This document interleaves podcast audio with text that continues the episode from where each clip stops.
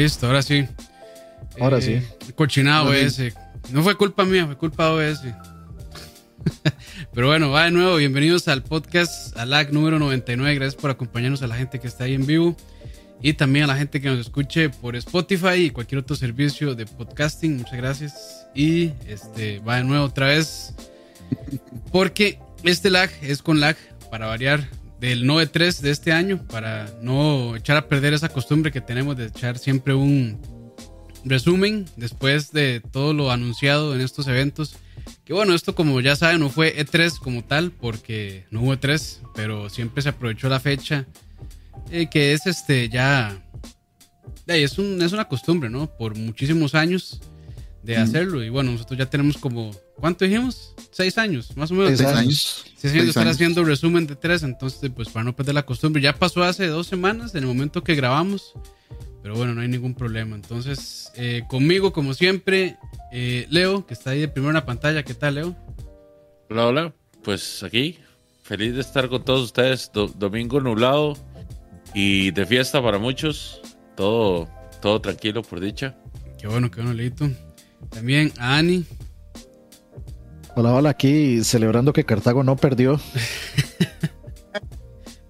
Anoche se dieron una, una seguidilla de, de situaciones eh, que vaticinan el, campe- el campeonato de Cartago. Entonces hay que, hay que ver, hay que ver cómo, cómo sucede ese. Saludos a todos ahí en el, en el chat. Ya se saborea ese gane. No, no, no. Con, con Cartago, con Cartago, con Cartago uno nunca puede saborear nada. Ah, pues no. Solo Santería, Santería sí lo pueden saborear. Que ya abrió en San José, entonces, este, de- para los que son de allá. Sí, qué bueno. ¿Ya abrió la de San José? Creo que todavía no, pero pronto. No sé, o sea, Uf. yo estoy hablando, yo no, no me pagan ni un 5, ojalá me pagaran, pero, pero sí, sí.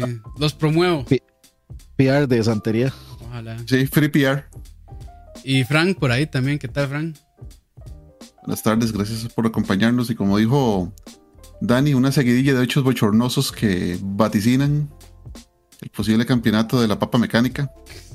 Papa la fo- A, Exactamente. a- a mí, a mí es que no, no me interesa eh, realmente el que, que o sea, que, que Cartago quede campeón. Lo que me interesa es que va a hacer otra cosa más para burlarse de la liga. Ser el, ser el equipo que le daría el, el campeonato a Cartago. Es, es otro, es otro punto más que agregar a una lista de, de bullying para hacerle a los liguistas que tanto les gusta. Y es que hay, hay- hay que ver, no, no es la ocasión en la que Cartago ha estado más cerca del título. Cartago, en la ocasión anterior que llegó a la final contra Heredia, llegó con cuatro goles de ventaja y aún así perdió. Sí, sí, o sea, sí, no, no, hay, no hay seguridad de nada, Exacto, No hay seguridad no. de nada. pero bueno. Ahí tienen el pequeño resumen del fútbol nacional, que bueno, a mí me vale un carajo, sinceramente. Por pero, dos. pero a mucha gente sí le importa. Entonces, pues, pues bien por Cartago, que de, no sé hace cuántos años no ganan un campeonato, hace como 100, yo creo. Entonces, de, ojalá. Ojalá. A, a por- ninguno nos importa, pero el tren de un mame sí. Pues sí, ahí está. do- do- donde haya tren de mame, yo, yo me monto. Ahí está. Solo por ir a ver a Cachorro tirarse al lago de la sabana, suficiente. Uf, Pero bueno, ahora sí, fiesta en las ruinas de entonces, Cartago. empecemos eh, con todo. No sé cómo van a querer, si van a querer que hablemos de. Tenemos que haber coordinado antes. Se, no- se nota que hicimos la tarea. Pero bueno, Este- adelante, Dani, mejor. Yo, yo quiero, bueno, primero saludos ahí en el chat, dice Arturo Quevedo, uf, a tiempo para escuchar a los Laggy Boys, saludos desde Tabasco, saludos a Saludos. México Tabasco. lindo y querido. Tabasco. Eso sí. Y- Que en, Ta- en Jonathan- Tabasco tienen un acento este, muy diferente al resto del, del, del país. Es, es vacilón. De hecho, se, se parece más al acento guatemalteco. Y claramente porque están ahí Uf. en la frontera. Estás diciendo que Arturo Quevedo podría sonar como Ricardo Arjona, Pues Uh, sí, pues sí. Tabasqueño.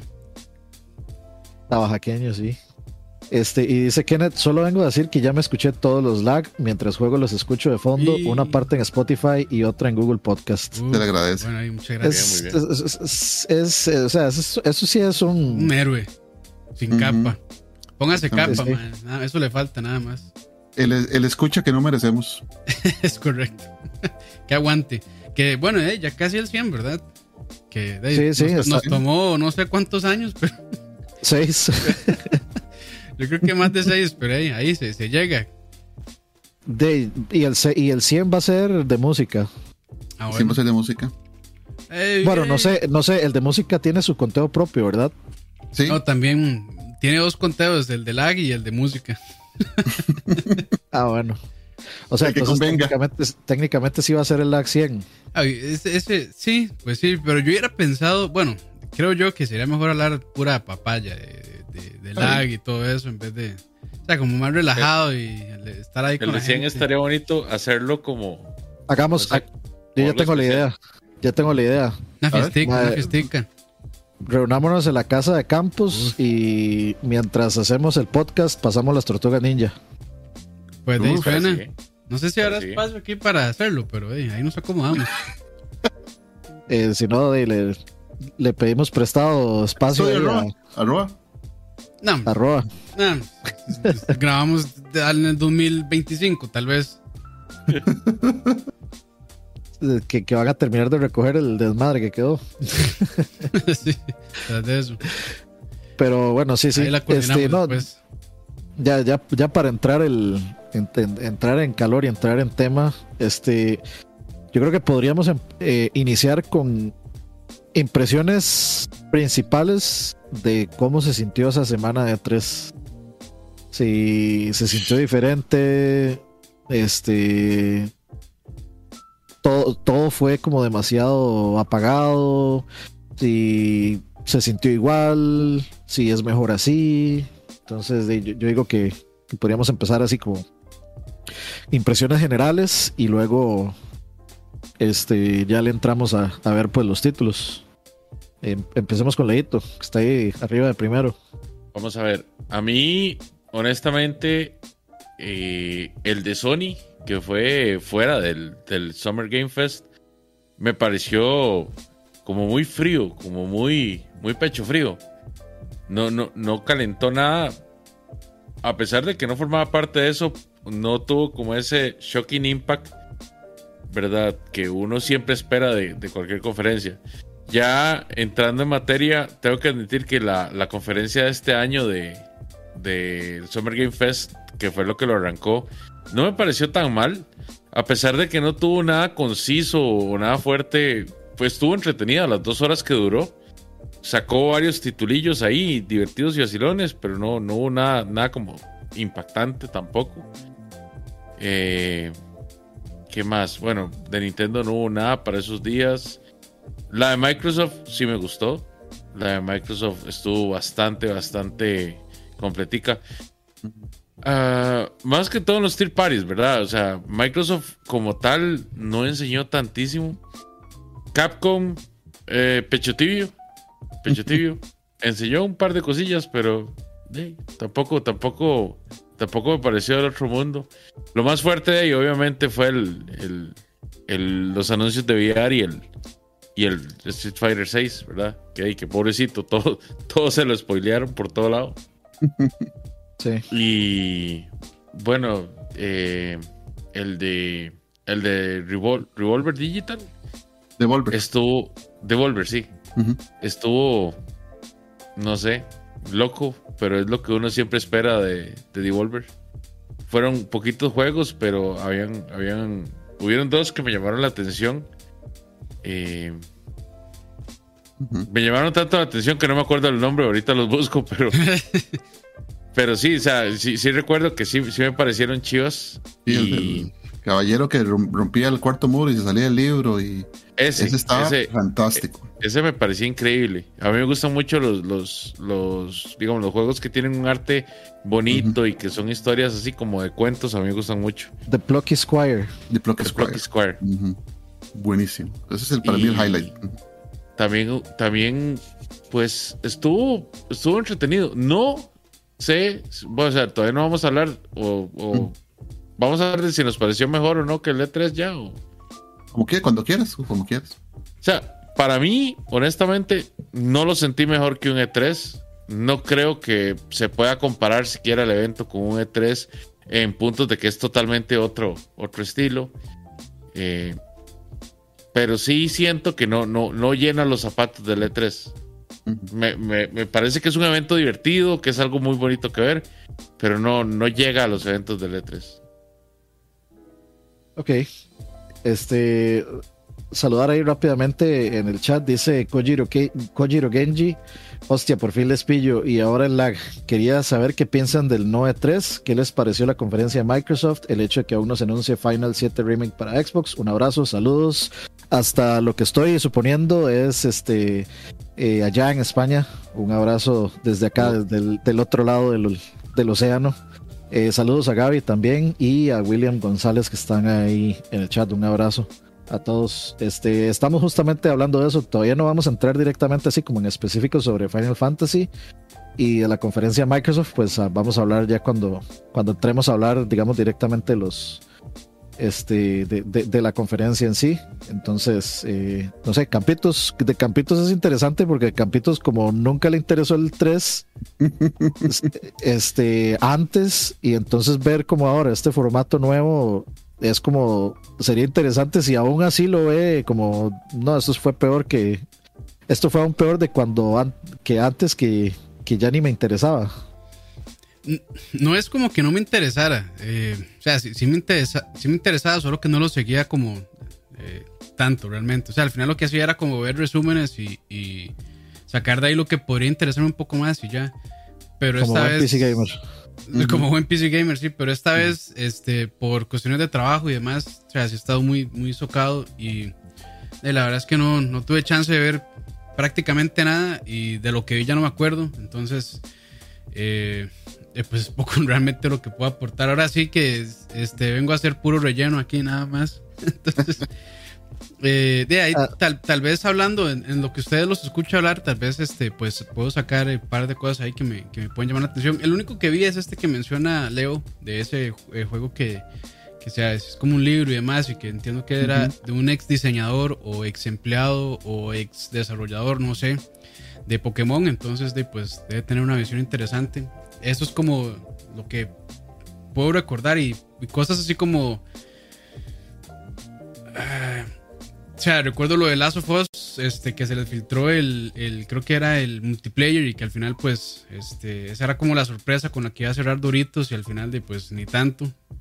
El, remake del 1 era. Era el remake del 1, pero no también estaban hablando del, del, de un multiplayer, ¿no? Este, es que creo que creo que el anuncio, el anuncio final de Doritos fue el, remake del 1 y lo que dijeron antes fue lo de la serie. Que Troy Baker y Ashley Johnson iban a, salir en la serie también. Pero sí, entonces, este. E igual, el, o sea, siempre se ha dicho, o, o, creo que se tiene la impresión de que el E3 son las conferencias. Y bueno, el E3 realmente no era eso. El E3 era más como el, el show floor, donde la prensa normalmente eran los que tienen acceso a ir este, y podían probar los juegos. Entonces ese era como realmente el, E3 como tal. Y pues claramente este año no se dio. Eh, y lo que sí me parece interesante es como ver el futuro de eso, porque de, por pandemia las empresas han tenido que ajustarse a hacer los anuncios un poco más virtuales, que creo yo que les ha funcionado. Este, y de la parte de presupuesto y corporativa, pues probablemente tenga un poco más de sentido para no hacer tanto gasto, porque de pagarle a la, a la ESA el espacio de show floor ahí eh, debe ser, creo yo, bastante caro. Y aparte de eso, tengo entendido que tienen que darle royalties por cada juego que se presenta ahí. Entonces, este, creo que ya no es tan, o sea, ya no tienen tanto retorno de inversión al hacer eso. Y de pues ahora ya todos tienen sus medios, sus redes, sus canales de YouTube, eh, sus canales de Twitch, por donde pueden llegar a su audiencia, que probablemente sea más fácil llegarles de esa manera que, que desde un medio de prensa, que lamentablemente también este, van, creo yo, perdiendo relevancia y creo que ahora los canales de YouTube y los influencers como que les están ganando la carrera a, los medios escritos, bueno, o que antes eran medios escritos, ahora que son medios digitales tradicionales, de entiéndase, no sé qué, qué sé yo, IGN, eh, GameSpot y todos estos, Kotaku y demás. Entonces, de pues creo que la industria está tomando un giro interesante y de también son cosas, desde ya que el E3 está haciendo un, evento que se había debilitado mucho, aunque ellos trataban de, de fortalecerlo, abriéndole las puertas al público y demás, pero o sea, sí se estaba viendo como cierta, cierto declive en la producción que ellos tenían. Este, entonces, de, pues va a ser interesante los próximos años ver cómo, cómo se ajusta la industria a todo esto y ver si, si al final pues se quedan ciertas eh, costumbres de esta nueva normalidad, no sé cómo es que le dicen a esta cuestión. Eh, y pues eso, eso es lo que podría decir realmente. Ok, ok.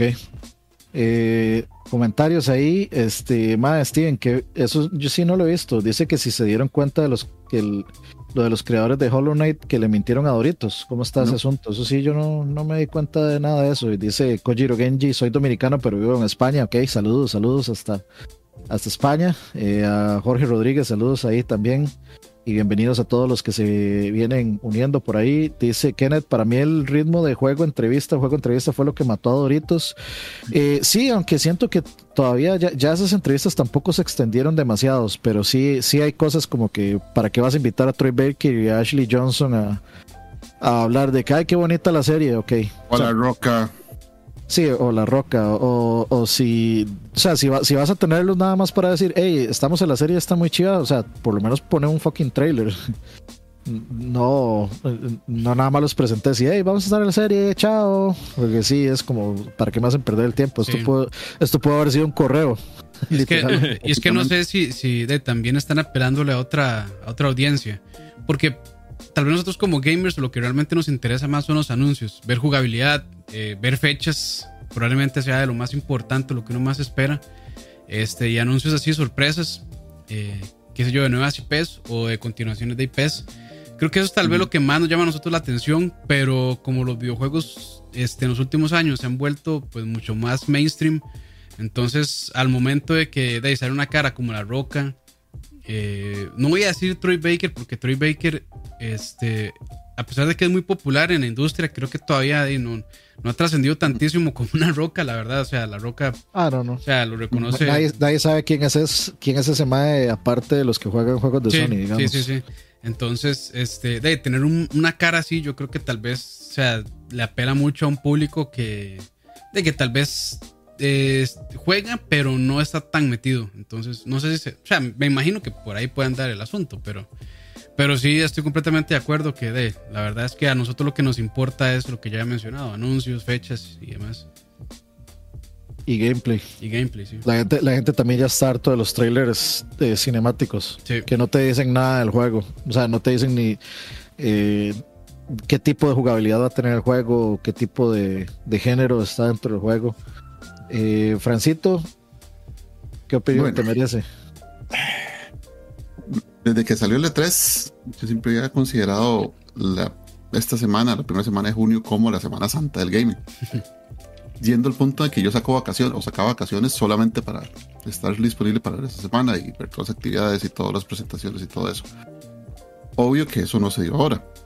Y obvio que presentaciones tan dispersas y muy poco enfocadas, o básicamente presentaciones de cosas que ya uno sabía, porque por ejemplo lo de Capcom fue Let me show you things that you already know. Déjenme enseñarles cosas que ya ustedes saben.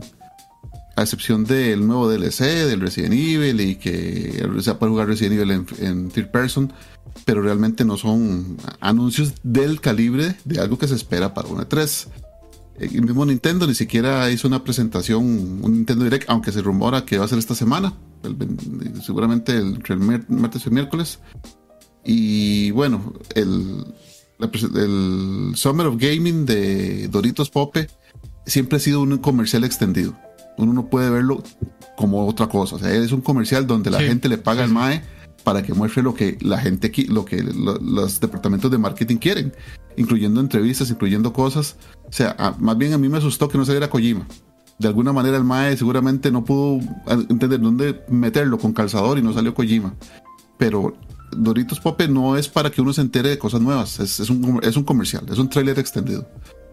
La de presentación de Sony, como dijo Leo, no estaba mal, pero uno esperaba más, sí, totalmente.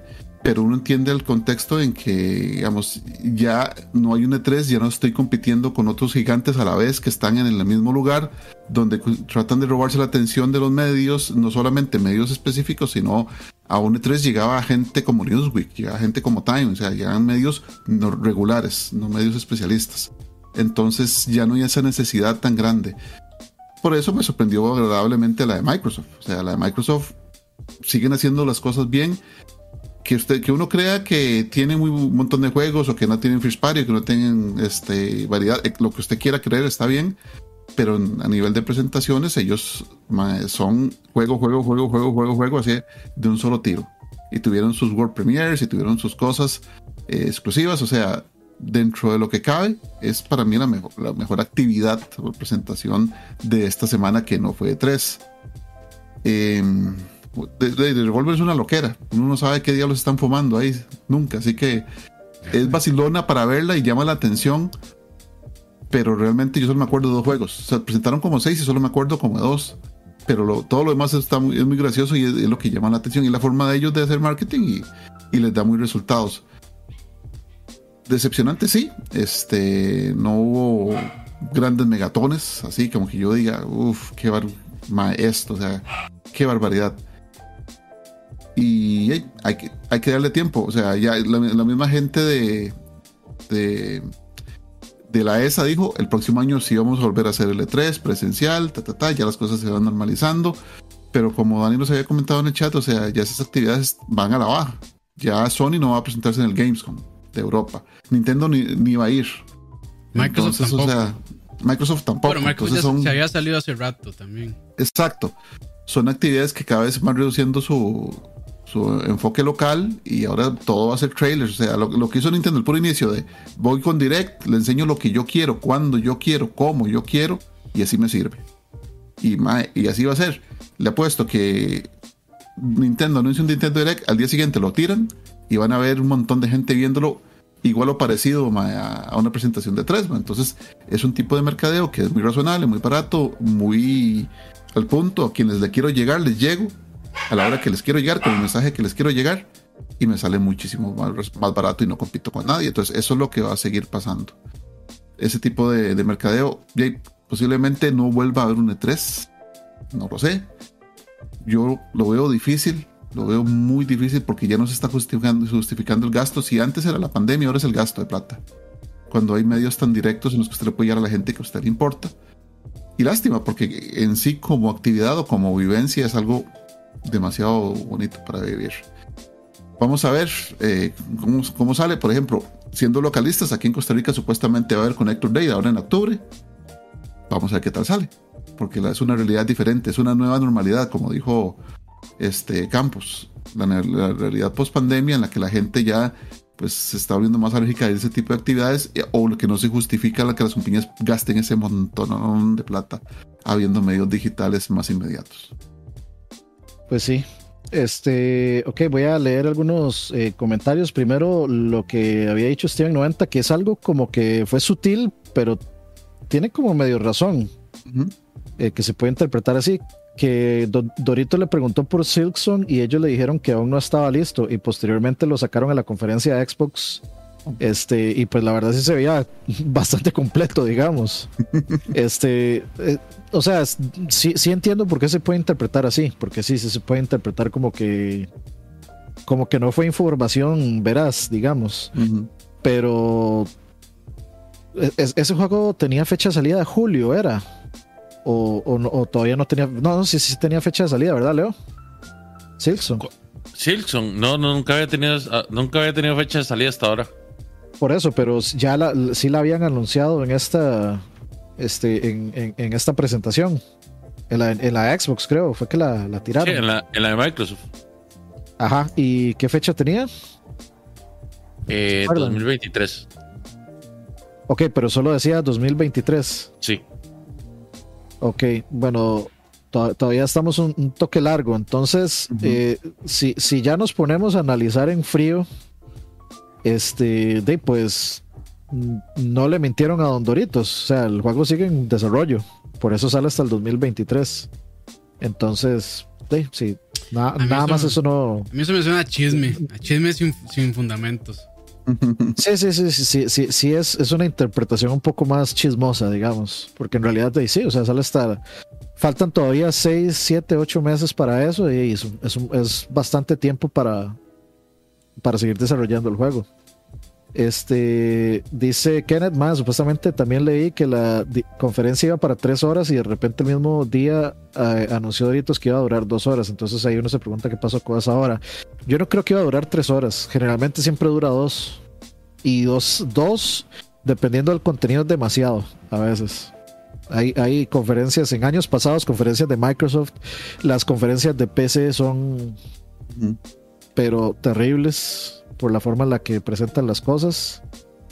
Entonces, hay, que, hay que ver. Pero bueno, entremos ya a lo, a lo directamente ya a lo específico. Voy a ir leyendo este cantidad de juegos y ahí vamos comentando. Este, no, no necesariamente necesitamos comentar uno por uno, pero sí, ahí podríamos ir hablando en general. Eh, vamos a comenzar con el State of Play, que fue de primero fue el jueves de esa semana, no recuerdo cuál semana. Aquí se presentó un juego que sí, pues que yo creo que podríamos destacar de este no E3 eh, un, un regreso de los juegos de supervivencia y de terror hubieron varios, varios anuncios de juegos que pues se ven bastante interesantes en este género, que, que sí estaba abandonadito. De pronto todo el mundo quiso rescatar Dead Space, entonces todo el mundo dijo, hey, hagamos, hagamos nuestro propio Dead Space.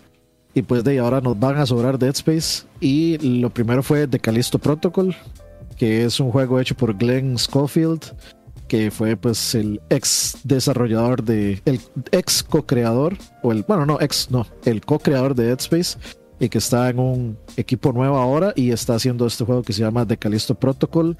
Sale el 2 de diciembre, o sea, sale este año, lo cual está muy bien. Viene para PC, por supuesto, también. Y este, bueno, hubieron dos trailers. Hubo uno eh, acá en el, en el, State of Play y hubo otro en el Summer Game Fest, eh, un gameplay extendido inclusive. Eh, se ve bastante bien, bastante interesante. Es básico, o sea, es. Es Dead Space. Es Dead Space con otro nombre. Porque no hay otra, no hay otra forma de, decirle. Y yo sé que Leito va a querer opinar aquí.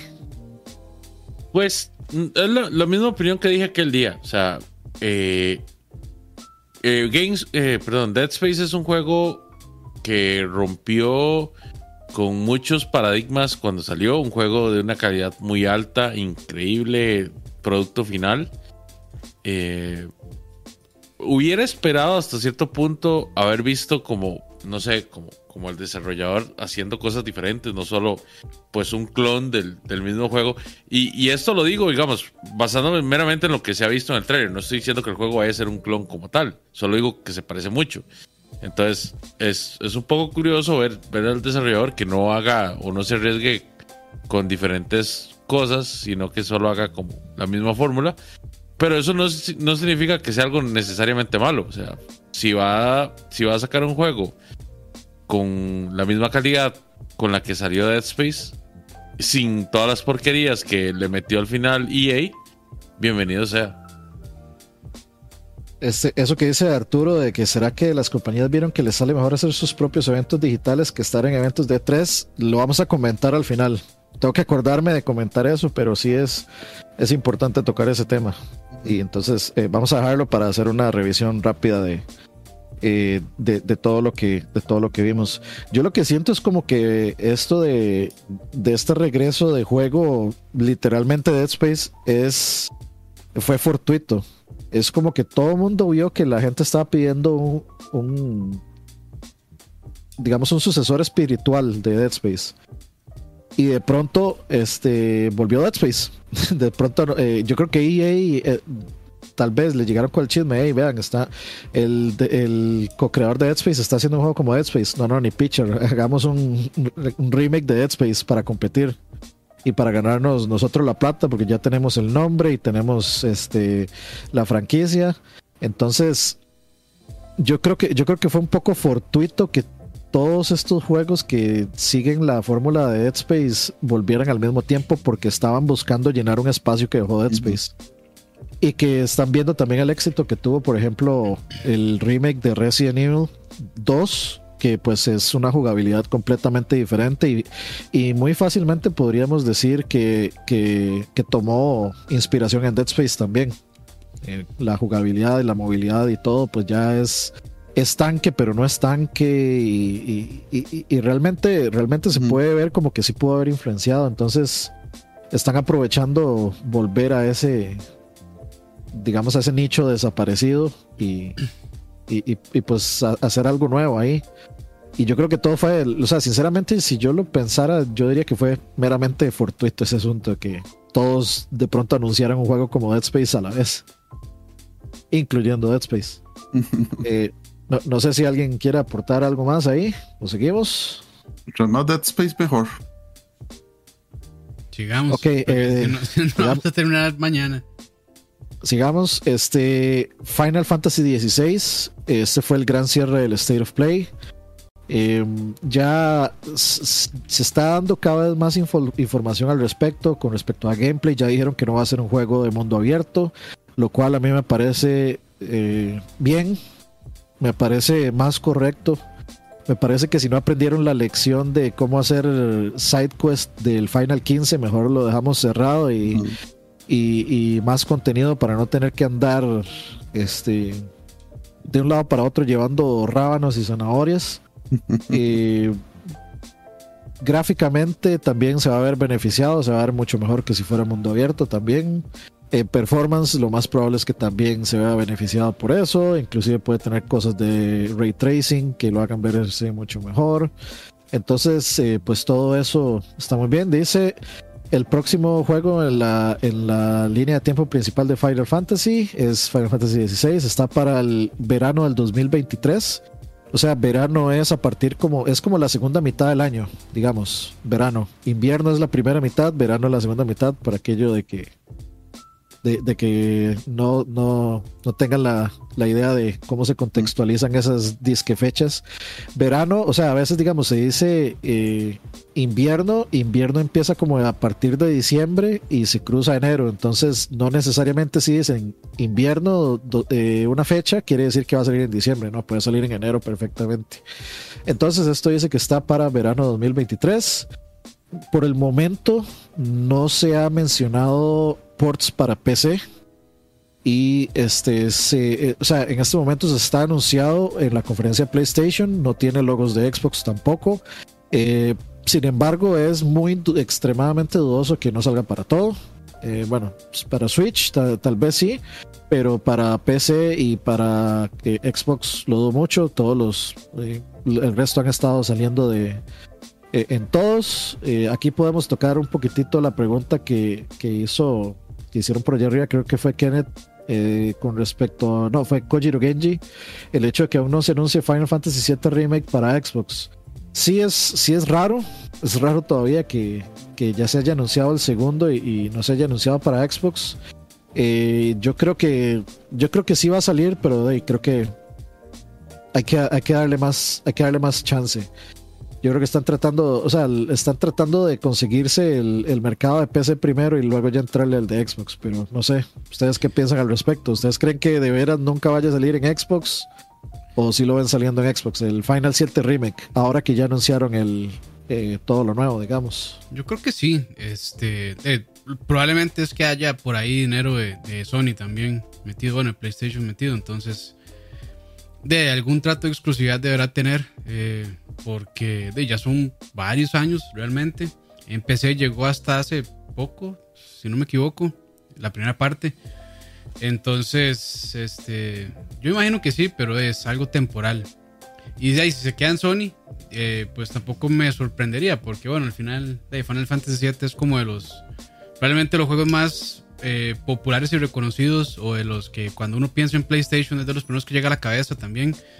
Entonces, eh, pues tampoco sería raro si se quedara ahí. Aunque de ahí estaría extraño una compañía como Square Enix que, que realmente se quiera eh, de limitar a no tener las, las ventas de una consola.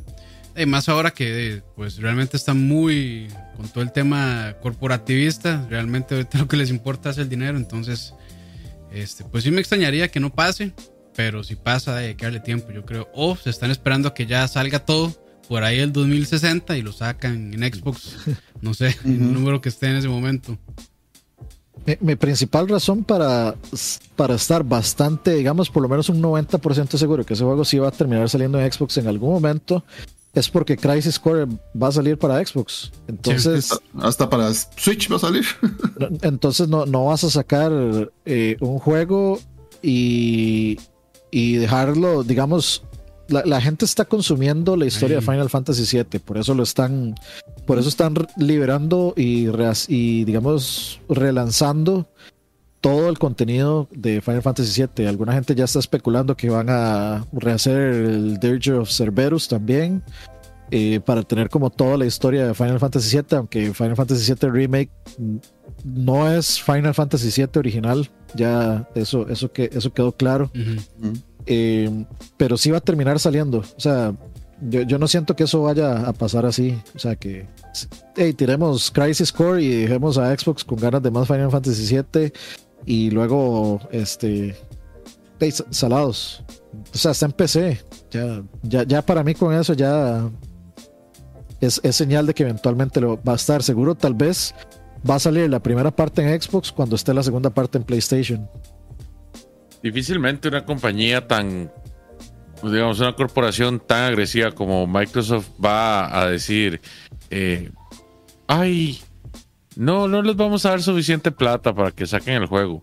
Ni tampoco Square Enix va a llegar y va a decir, es que no hay plata en el mundo que nos compre para vendérselo a, Xbox. O sea, fijo, fijo, es como dice Campos, hay algún contrato ahí de, de exclusividad, pero los dos deben estar deseando que se venza para para empezar a ganar dinero en la otra consola. Sí, y en ese momento van a llegar todos los fans. Todos los fans de. suicidio masivo. Sí, sí, a, decir de que Square Enix está traicionando a PlayStation y que no sé qué y que no sé cuánto con todas y, y, mandar eh, peticiones de change.org para que Kojima deje de hacer lo que tiene que hacer y todo ese tipo de estupideces que hacen los fanboys. De hecho, eso me emociona más que lo anuncien en Xbox. O sea, esa es la parte que más me gustaría ver. la reacción de los fanboys. El caos, el caos es lo que le gusta. Yo estoy, estoy tan harto, estoy tan harto de los fandoms en general. Para mí son algo tan tóxico, tan molesto. Sí, Ese es, fandom de Leo. que desaparezcan. ya hemos hablado de eso nosotros. Es un buen tema. Sí, sí, sí. Ahí está el, el número 100. Ahí está el número 100. Me lo va a cagar a medio mundo. ¿Por, qué LAC tiene el, mejor fandom del mundo, excepto Gustavo y Pumpi? Eh. Este, no, no, eh, y ahí es importante varias cosas, también contexto. Eh, cuando Final Fantasy VII Remake salió, Square Enix la verdad no tenía, no tenía una real necesidad de sacarlo en una consola que pues no estaba ni cerca de ser exitosísima como el PlayStation.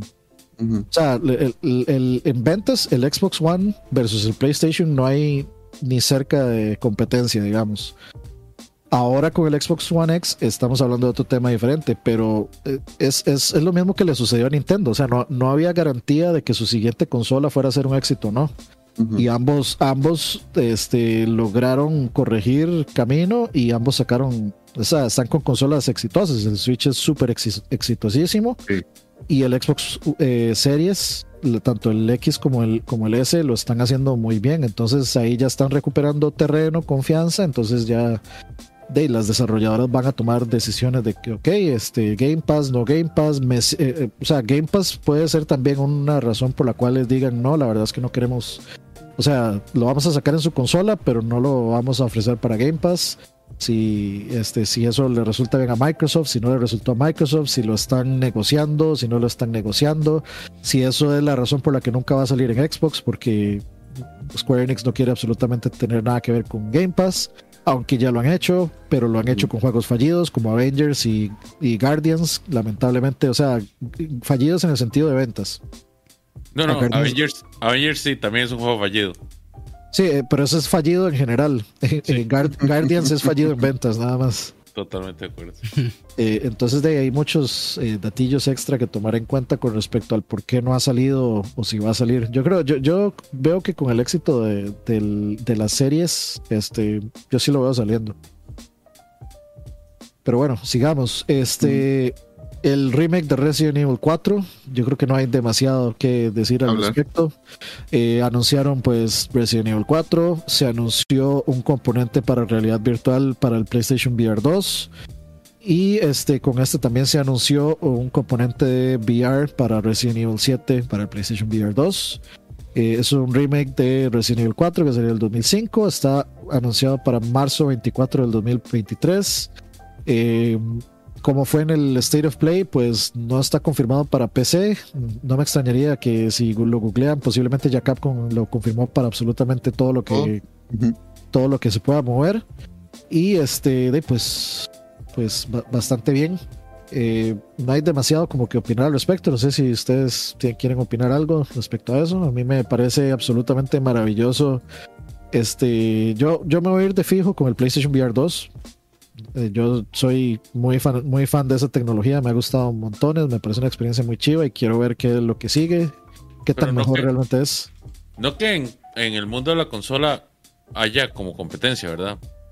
En, competen- Sí, no, no. en consolas Rey. Y en general, el mercado de, de VR, usted mismo lo, lo, lo han visto, o sea, realmente se ha ido encogiendo. La gente ya no está tan, tan fanática de eso y por muchas razones. Para mí siempre he sido player que podría tener la relación costo-beneficio, posibilidades tecnológicas para que se amplíe a todo el mundo. Pero igual que pasó con el primer VR, hasta que no llegue ese gancho, y no ha llegado todavía, no va a popularizar bastante el accesorio porque sigue siendo un accesorio extra que hay que pagar por aparte, ¿verdad? que, que sí hay grandes juegos. O sea, tal vez no sean lo que ustedes eh, considerarían eso, pero o sea, yo sigo insistiendo, Resident Evil 7 es, es un killer app. Y Resident Evil 8 va a ser un killer app. Y Resident Evil 4 ya es un killer app. Eh, de hecho, o sea, está la versión del, del, este, del Oculus Quest 2, que es un killer app también. Eh, y, y hay otras cosas. O sea, Half-Life Alyx estuvo nominado a Game of the Year. Entonces, o sea, yo, yo sí, sí hay, sí, hay- sí hay. Lo que pasa es que no hay suficiente. Digamos, yo- Pero- yo, creo que un Killer App es aquel juego que te fuerce a comprar no solamente la- el accesorio, sino la consola, porque salió ahí. digamos. Y, y usted lo, lo- lo vería en ventas, mae. Este juego vendió un millón de ventas y, y y movió 250 mil sets de VR. mae, no hay ninguno. Y no ha habido ninguno. Resident Evil no lo hizo. Ha- Half-Life no lo hizo. Entonces, o sea, son juegos. No estoy diciendo que hay- no hay juegos buenos. Lo que no estoy diciendo es que no hay juegos vende accesorios. No hay juegos que vendan eso. No lo hay. La gente que compra el, el VR ya tiene su Play ya tiene familiaridad con esas franquicias y le fascina y lo va a comprar porque le gusta y son clavados a la tecnología, ya la conocen. Pero no hay ese juego que me haga que una persona se convierta, "Mae, voy por ese juego, me convenció, eh, esto me va a meter de cabeza al VR. No lo hay todavía y yo esperaría que tal vez ya con el nivel de tecnología y precios que haya con el nuevo VR 2, lleguemos a ese juego. Ahí, ahí vamos. O sea, yo, yo siento que el- el- de hecho justo la presentación de Sony fue como, hey, nosotros venimos, venimos, vamos a apostarle al VR en serio. Entonces, tom- de entrada tomen Horizon VR, tomen Resident Evil VR y tomen Resident Evil Village VR. Entonces, ya con eso hay tres juegos, este, que al menos yo que ya yo tuve el primero, sé que va a ser una experiencia excelente y yo sí los voy a comprar por esos juegos. Entonces, eh, además yo no he podido eh, comprar Half-Life Alyx, este, pues porque no tengo un VR y no tengo un, un- una PC competente para, para correrlo, pero, o sea, Half-Life Alyx es uno de los juegos que más he querido jugar por, por la experiencia, porque es algo muy diferente. Y ahora, de hecho, anunciaron un DLC hecho por mods, por, por fans. Entonces, es un DLC como de unas 2-3 horas, algo así. Pero bueno, este, sigamos, sigamos, sigamos. Eh, anunciaron el eh, Spider-Man Remastered para PC. Eh, yo creo que no sorprende, pero sigue siendo una grata, una grata noticia. Agosto 12 de, de este año. Ya se va a poder jugar Spider-Man Remastered. Muy de jupa. y- Digo, una- sí, Muy sí. de jupa. muy bien. Mm. Usted, usted no lo ha jugado, Campos, ¿verdad? Sí, sí, sí lo jugué en. De hecho, yo hice un Play. fallando miserablemente cuando salió. Ah, sí, cierto. Sí, sí. Eh, no, a mí sí me gustó mucho ese juego. Y también anunciaron que viene luego el, el, el de Miles Morales también, ¿verdad? No, no, o sea, no, ¿O no? no me acuerdo, pero indudablemente. o sea, yo, yo- yo ni, lo, ni lo pongo en duda. Posiblemente el próximo año lo anuncien. Sí. O cuando salga el Spider-Man 2 para Play 4, van a decir ahí de los de PC, tomen Miles Morales sí. y esperen y esperen el 2 en unos 3 años, una cosa así. A mí realmente, o sea, claramente como jugador de PC me alegra mucho porque son juegazos eh, de todo lo que ha salido de PlayStation en PC eh, los últimos bueno, el último año ha estado muy bien. Este, y la verdad, se han sabido ganar también a los PC gamers porque han sido ports eh, todos excepto eh, Horizon, que Horizon no estuvo mal, pero tampoco estuvo a nivel de God of War o de este eh, este de zombies, ¿cómo es que se llama? Days Gone. Days Gone, que también estuvo muy bien. Entonces, de, pues, la verdad se han, se han, ganado ese mercado y han sido, o sea, cuando salen en PC, pues le ha ido muy bien en ventas. Entonces, pues de ahí, naturalmente, yo creo que todo va a, salir para PC. Eh, no sé si día uno, o sea, sería, hablando para mí, en mi caso, sería lo ideal. Este, pero de, yo creo que como jugador de PC, la verdad es que estoy, estoy muy, muy contento y también me da risa.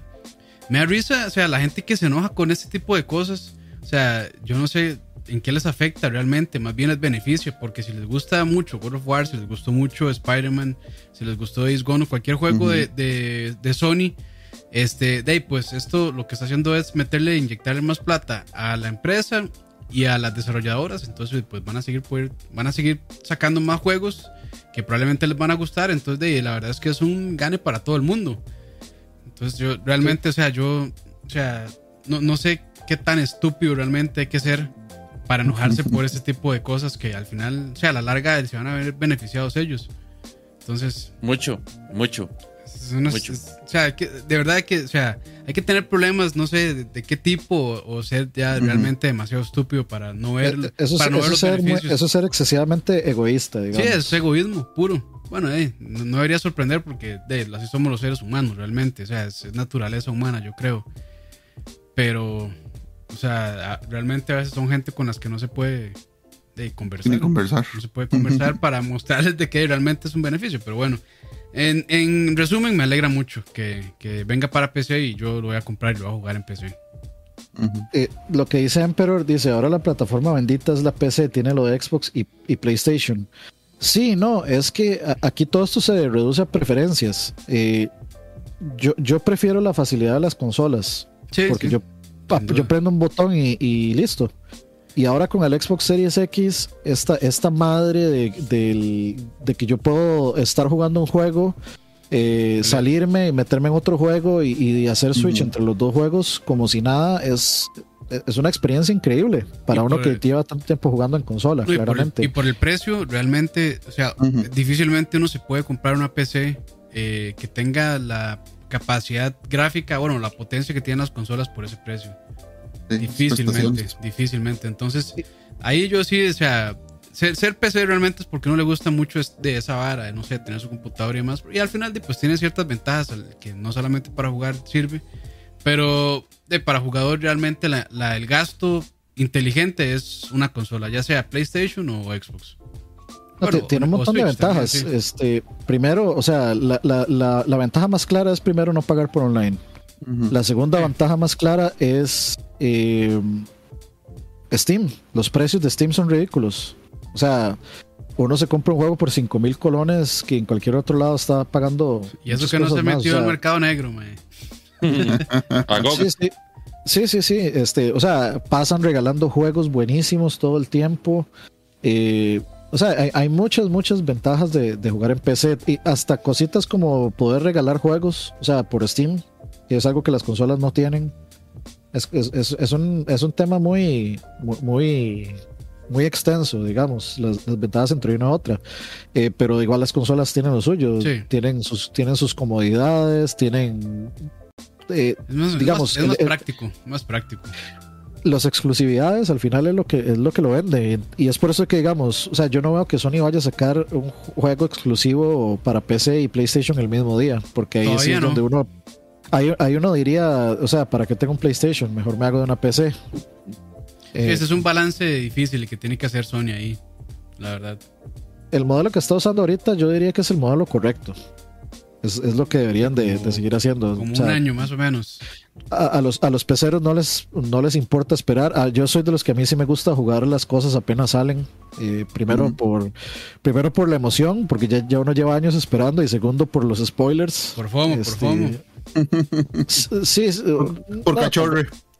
Tal, vez FOMO, tal vez FOMO no. Puede, puede que sí haya una cuota de FOMO, pero, pero es que me gusta jugar los juegos apenas salen. Y también pues para pues para poder hacer análisis y reviews y todo eso acá, pues obviamente sirve, sirve eso. Pero bueno, no, nos desviemos demasiado, no Perdón, sigamos.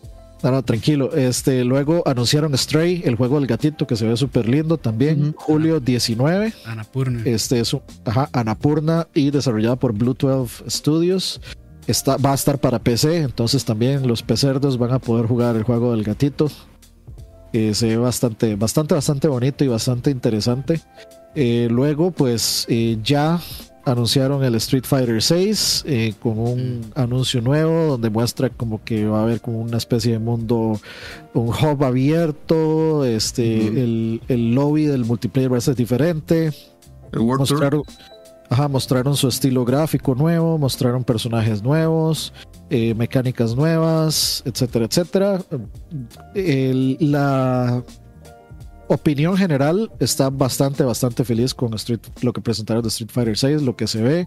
Ya eh, hubo em, pruebas en vivo, creo que fue en, en PAX o algo así, una estas este, eh, cons que se hacen en Estados Unidos. Eh, ya tenían Street Fighter 6 para que la gente lo jugara, algunos influencers y pro.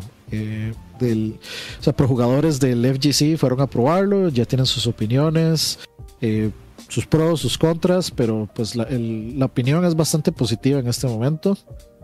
Em, seguimos, eh, se mostró, esto ya fue después del State of Play, este, se mostró lo primero de Modern Warfare 2, o sea, la secuela de Modern Warfare 1 2018, con una misión ahí acuática.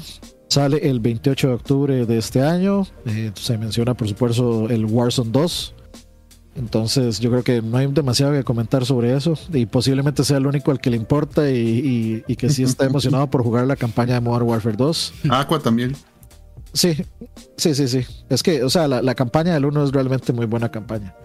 Entonces, eh, vamos a seguir. Entramos al este, Summer Game Fest. Eh, Marvel's Midnight Suns, que es un juego que se anunció hace tiempo, desarrollado por la gente, es un juego táctico RPG, es, hecho por la gente que hace XCOM. Ajá. Eh, ajá, XCOM 1 y 2, este, con combate eh, por turnos. Está para octubre siempre, octubre siempre, iba a decir octubre, 7, un día después de mi cumpleaños. Qué conveniente. sí, sí, sí, para que me lo quiera regalar. Este, y viene eh, para PC también, sí. Entonces, eh, hay que ver, hay que ver qué tal resulta. Usted, usted Campitus, que es nuestro este residente experto de XCOM y de juegos de, ese tipo, pues, le, entra. Yo creo que sí, más que todo por, por Firaxis realmente. Eh, los, los dos XCOM que jugaba, bueno, el 1 y el 2 y las también las expansiones excelentes. Y son juegos que realmente me gustan mucho. A mí ya, o sea, si tengo que ser sincero, a mí ya la, la licencia, bueno, la IP de Marvel ya estoy un poco saturado, la verdad. Este. Y las últimas películas que he visto ya es como, ay, me cansan un poco, la verdad. No soy, o sea, se nota que no soy tan fan, la verdad. Y la verdad es que tampoco sé mucho de Marvel. Entonces, este, la IP como tal no me emociona muchísimo, pero digamos, si veo potencial, porque al ser tantos personajes y tienen poderes tan distintos, entonces hay mucho que pueden hacer realmente. Porque en los XCOM eran creo que como cinco eh, clases distintas, cinco o seis clases, si no me equivoco. Eh, aunque unas se pueden especializar en ciertas cosillas, pero no, no dejan de ser de como el tanque, el, francotirador, el médico y demás. Entonces eran como muy en, ese sentido. Y, igual no hacía falta como que tuvieron tantísima variedad, la verdad se jugaba muy bien, pero aquí sí, digamos, sí me emociona el hecho de que de haber tantos personajes con tantos eh, poderes distintos, ver eh, hacia dónde puede ir. Entonces, yo creo que sí, sí lo voy a entrar, la verdad.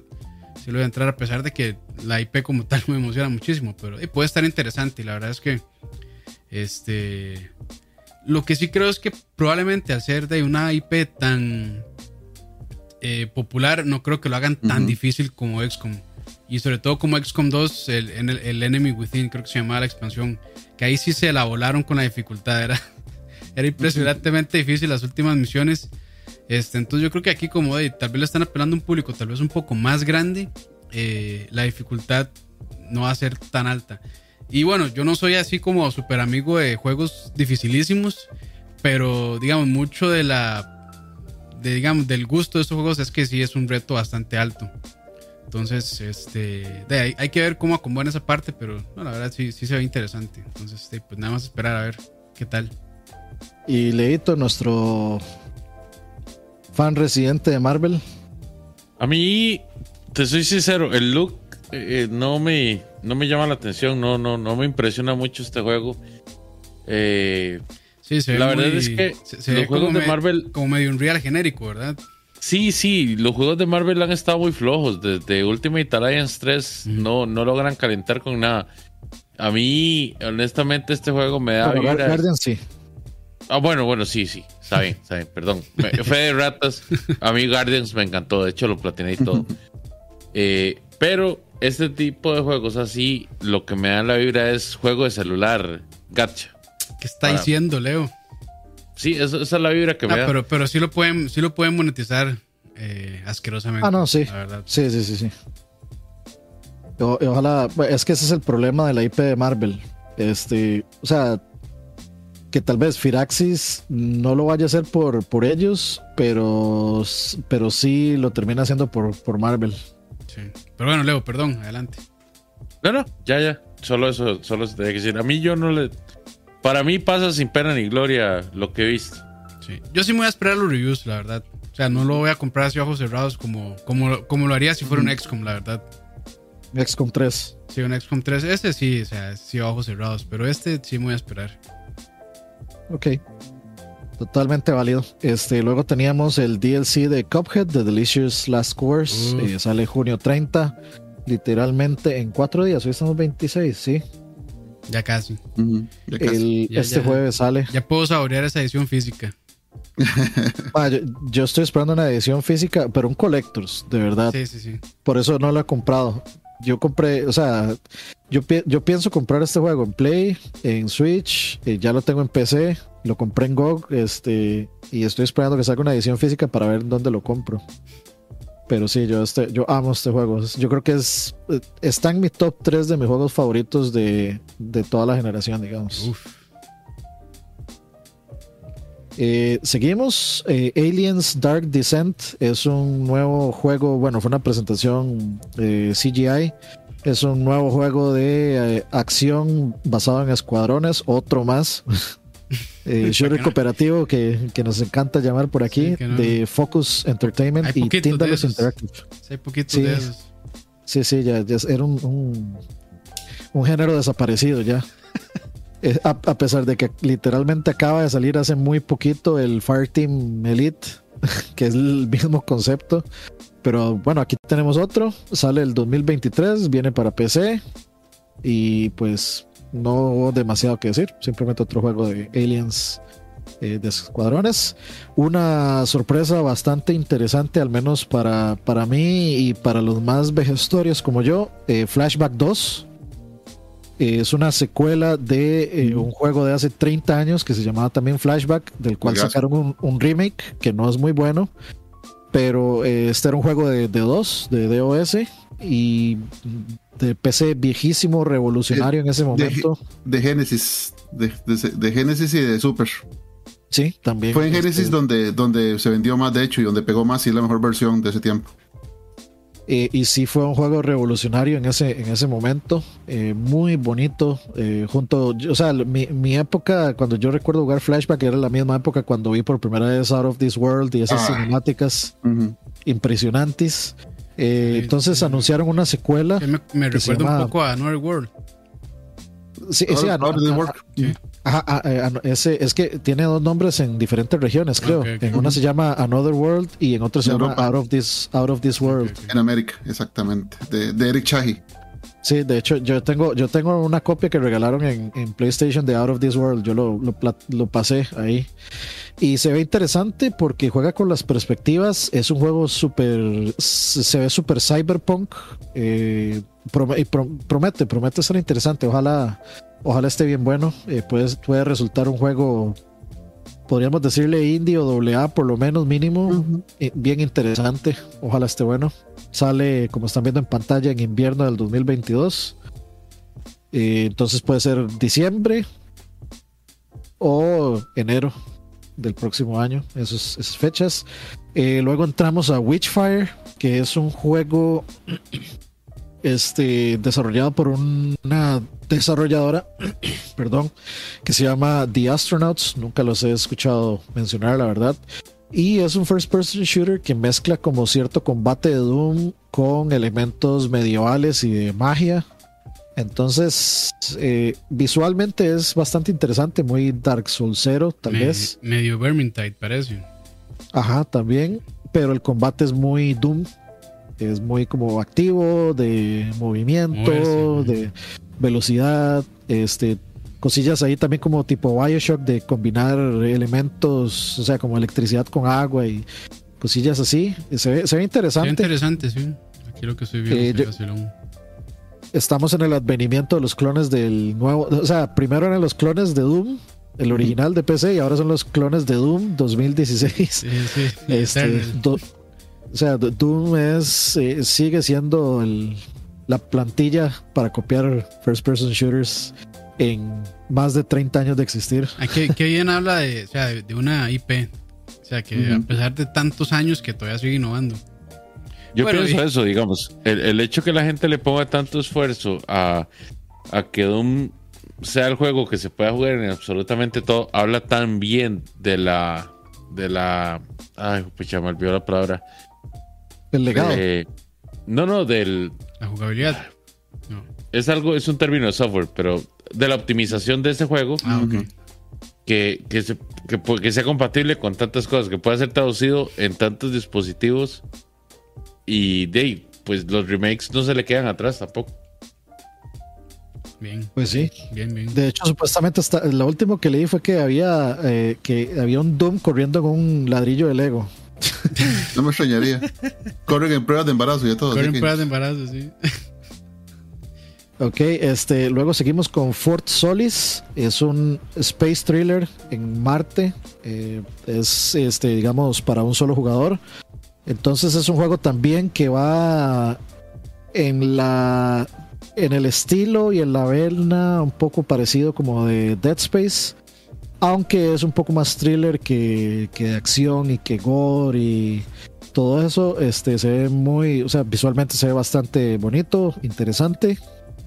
Y hay que ver, hay que ver. O sea, como les decía al principio, pues este, estamos en el, el regreso de los juegos de supervivencia y de, y de terror y thrillers. Y yo encantado por esto. Ya, la verdad es que hacían falta. Espero no, o sea, lo, lo- lo que yo siento que sigue cíclico en la industria es empezamos a sacar juegos, todo el mundo empieza a sacar juegos y ya todo el mundo se harta. O sea, por ejemplo, yo, yo ya estoy cansado de Metroidvanias. O sea, siento que volvieron. Ahora está resurgiendo los, los beat'em ups. Y en, Eso no me enojo. y en algún momento yo estoy seguro que ya yo voy a estar cansado de los beat'em ups también. Porque, o sea, siento que la industria se está moviendo en, como en ese ciclo. Es que sí, siempre. De- es, es que son, son modas.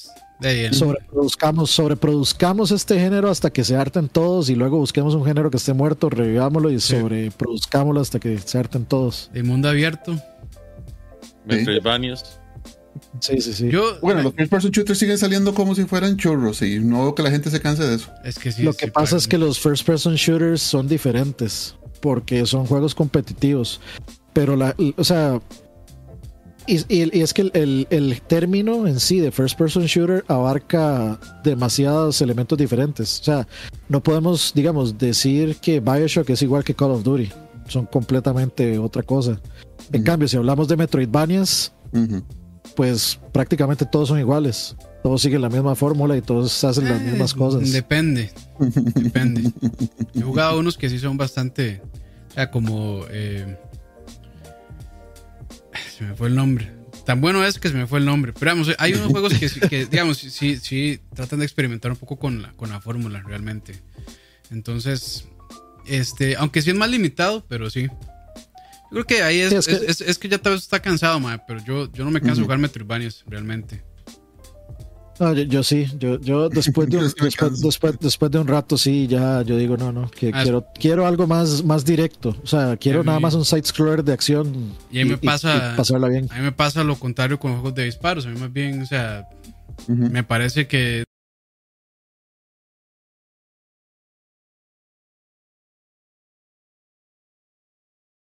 Realmente. No, se, se le fue el audio Campos. Creo que, es- creo que es lag, de hecho. O sea, Ah, yo como lo escucho, escuché, sigue, me sigue. pareció que era. Ahora sí, ahora sí lo escuchamos. Ok, Sí, se me fue. Ay, ay, ay. No, sí los oigo, sí lo oigo, Campitos. O sea, para ver. Creo que ahí estamos ya. Ujú. ok, ok. Ok, seguimos. Este, luego se anunció Routine. Es un juego también de terror en la luna. Entonces, como ya, ya vamos visitando planetas, lunas y, demás. Ya estuvimos en, en las lunas de, de Júpiter, en Doom. Ya estamos ahorita en la luna aquí de la Tierra, luego Marte. Doom también estu- estuvimos en Marte, de hecho. Eh, no hay fecha aún, va a salir para PC y apenas fue pues eh, revelado. La última vez que se supo de este juego Routine fue en el 2013. Entonces, de pues es un juego lleva bastante tiempo. Eh, gráficamente, yo no sé si eso es eh, gameplay o no. Si eso es gameplay, se ve muy similar a Alien Isolation, lo cual para mí es muy bueno. Alien Isolation es un juego que es absolutamente precioso. Esa estética que le dieron súper super ochentera. Es filtro como de, de- de película ochentera que le, que le dieron a ese juego. Es espectacular. Eh, luego anunciaron un DLC de un juego muerto, Outriders World Slayer. Este, junio 30, no nos importa, seguimos. Eh, ok, esto, esto sí, este, se convirtió en una, en nuevamente eh, una bomba importante, Fall Guys, eh, gratis para todos Y en todo lado. En todo, con crossplay, con todo mundo. Este, y pues a la gente le ha estado gustando muchísimo. Se han hecho torneitos en partidas privadas. eh, metieron un montón de mapas nuevos para jugar. Y pues de, todo el mundo se volvió a reenamorar de Fall Guys. Muy bien es, por el. y es el resultado de que lo compró Epic, ¿cierto? Eh, sí, sí, sí, sí. Eh, y bueno, pues este, yo creo que nuevamente todo el mundo se volvió a reenamorar del juego. En, eh, está más cuidadito antes. eh, o sea, de nuevo, yo, yo tengo un video donde a mí me robaron, el, el lag me robó una partida así, pero de la forma más monstruosa. A mí nunca me habían asaltado de una forma así. Y alguien se Este- merece que le pase ese tipo de cosas a usted, Dani. Usted es ese tipo, usted es esa cochinada de ser humano, mae. Esa cochin- no, no, perdón, usted es un gran ser humano. Usted es una cocha- cochinada de gamer Uh, competitivo, mae, y se merece eso y más. la venganza. es- es- Este juego tenía problemas severos de rubber banding, de conexión, de hackers también. Y de, yo creo que eh, ha ido purgando todo eso. Perdió relevancia, pero volvió a ganarla con, con este anuncio. La gente se reenamoró de Fall Guys. Y, y pues está, está, está divertido. ¿Cuándo torneito? De ahí, muchachos. El problema es el siguiente. Eh, antes se podían hacer partidas privadas de 8 personas. Ahora eh, están pidiendo 30 mínimo. Entonces, si ustedes me dicen que los 29 que están aquí van a jugar, de yo hago una, una partida privada, pues de lo contrario no. O sea, no. Eh, Sí, sí. Este, entonces, sí, pues. Ustedes me dicen, lo- los que sí están en pie son los de Mario Strikers. Quienes los tengan, ya saben. Pues Ahí podemos jugar Uf. partiditas. Está dando, pero sí bravo. Ya se puede, ya lo, ya lo bajaron, Dablacit. Ya se puede con 10. Es que sí, yo, yo, yo pienso, o sea, cuando lanzaron tuvieron serios problemas en el lanzamiento. Se les cayeron los servidores, todo el mundo se metió a bajar el juego y se les cayó el servidor. Y luego nadie se podía conectar, nadie podía hacer partidas privadas. Entonces yo creo que lo que fueron haciendo fue deshabilitando features eh, desde arriba y, y luego empezaron a habilitar ahí, habilitar. Entonces lo tenían en 30 la última vez, estaba en el stream de Faris y íbamos a jugar, de hecho. Este, a ver si podíamos jugar, si habían suficientes personas, al menos 8. Y cuando nos metimos a ver, pedía 30 y pues de ahí no, no se logró. Pero yo supongo que en ese momento no estaba habilitado. Pero dice, más sí, como un día duró el límite nada más, ok. Entonces, de si, si hay 10 personas, jugamos, hacemos un torneito Claro, y se puede jugar en todo. Entonces, exacto. Crossplay como si no hubiera mañana. y es gratis. Entonces, si quieren jugar, bajamos y hacemos un. Armamos Ujú. desmadre. Ok, luego, de hecho, eh, tenemos Stormgate, el juego más absolutamente genérico, creo que es de, que, que vimos en, en la presentación hecho por Frost Giant. Sí, ese es el juego más ultra genérico de, de, la vida. Es un RTS de los ex desarrolladores de StarCraft 2. De ex desarrolladores de StarCraft 2, no de los, porque no sabemos quiénes son. Beta en el 2023 para PC. Eh, y de, pues la verdad yo no tengo demasiado que decir. O sea, se, se vio como la cosa más genérica del universo, sinceramente. Put and paste.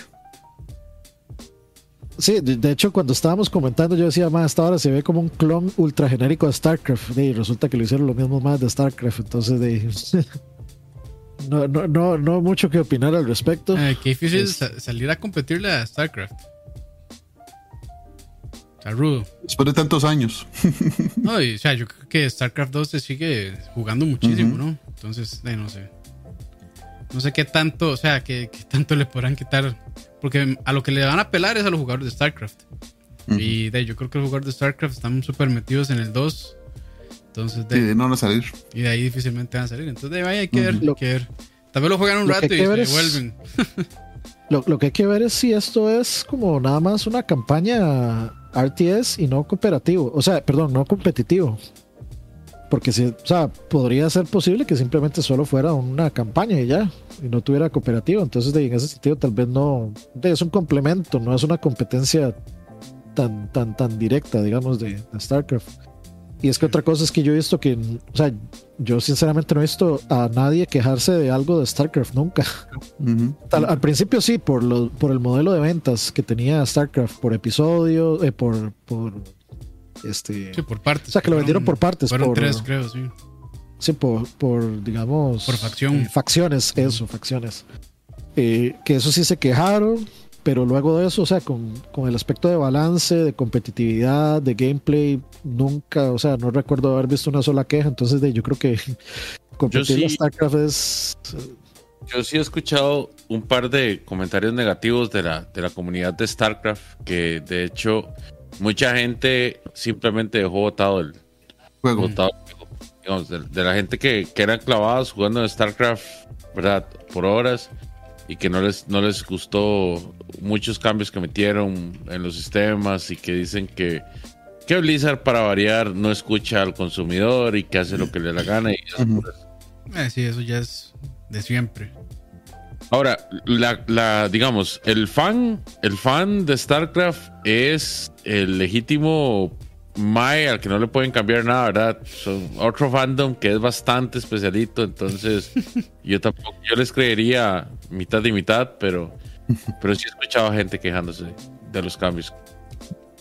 Saludos a José Wolf, ¿cuánto llevamos de stream? No sé. Una hora veinte más o menos. Uh -huh. Una hora quince, okay. dice, hora quince. Ok, vamos por a ir un ahí, poquitito. Por ahí preguntaron que si vamos a subir a Spotify, sí, ahora más tarde probablemente. Porque estamos mandando audios muy largos entonces. Sí, no, y ya se nos, se nos cortó la cochinada de backup de grabación. Ya se murió. ¿De Zencaster? Ah, sí, me dirá. Sí, sí, no me he fijado. Se murió. Qué raro, ¿por qué, por, por qué está pasando eso? Cochinada, por, porque no, no estamos pagando por eso. por usar la versión gratuita. Bueno, ahí voy, voy, a cerrar esta madre ya. Sí, sí, sí. Chévere, chévere. Ok, eh, seguimos. Luego teníamos eh, High Water, un juego de esos contemplativos donde el mundo está inundado y el, los dibujitos son todos. Este, Suena como algo que me gusta. Bonitos. Eh, es un juego de supervivencia eh, y el setting es un apocalipsis por el cambio climático. Sale en el 2022 y sí va a salir para PC. Se llama High Water, ahí Capitos que, que está ahí poniéndose de, de VJ, poniendo los uh, pedacitos de los trailers mientras los comentamos. Eh, se ve bonito, se ve bastante bonito. Eh, a mí, yo, pro, si, si, está en Game Pass, probablemente sí lo, lo pruebe. A mí es que siempre se me va. Salen tantos juegos eh, indies que son así como contemplativos que me gustaría jugar, pero que termino no jugando porque son demasiados. este. Y, pero, pero eso me, me, llama la atención. Se, se ve bonito. Hay que ver, hay que ver qué tal. Sí, sí, sí. Se ve interesante. Se ve bonito, sí, por lo menos. No sé si es interesante, pero se ve bonito, sí. Pucha, se ve la, la ventana que no haga un momentito. Ajá. Tenía que cerrar la Xvideos. ok, este, luego teníamos, este juego me llamó bastante la atención, American Arcadia. Es un juego de acción y sigilo en el cual uno debe huir de un reality show retrofuturista. Es algo así como The Truman Show y la estética es muy como Bioshock Infinite. Eh, es un juego indie. Eh, no dice cuándo va a salir, si va a salir para eh, PC, pero sí, sí, sí, se ve interesante, me, llama, me llama la atención el concepto, la estética, la temática también. Este, no sé si, si ustedes lo pudieron ver. No, yo no. Pero, pero aquí lo estoy viendo y. Yo sí vi el anuncio, se veía, se veía interesantón. Este, a mí el concepto de que sea como de, de, de stealth me llama la atención bastante. Eh, porque se, se, ve como que las mecánicas pueden estar interesantes, por ejemplo, cruzar esa piscina y, y cosas así como lo hace, porque se supone que eh, se supone como que todo el mundo, o sea, como que la, empresa esa te está vigilando constantemente, entonces uno tiene que evadir todas esas eh, situaciones. Habrá que ver cuántas y cuáles mecánicas tiene. Para los que no conocemos The Truman Show, The Truman Show es una película de Jim Carrey en la cual este, él está viviendo su vida, pero no se da cuenta que eh, hay una sea, que su vida está siendo constante y 100%, televisada siempre para un público. Es un reality show real, básicamente. Exacto, es un reality show de la realidad de un ser humano que no sabe que está viviendo un reality show. Entonces es parecido, es parecido al concepto de este juego. Y la idea de este juego es que uno escape. Entonces, eh, pues eso sería.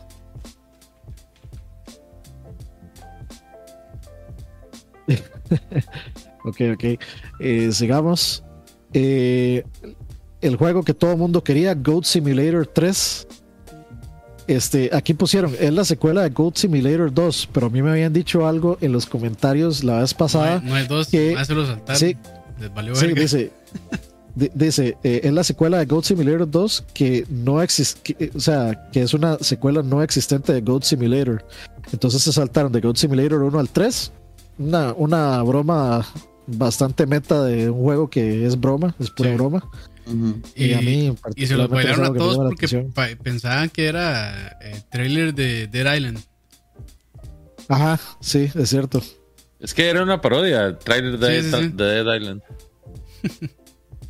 Pero sí. De, no sé, a mí.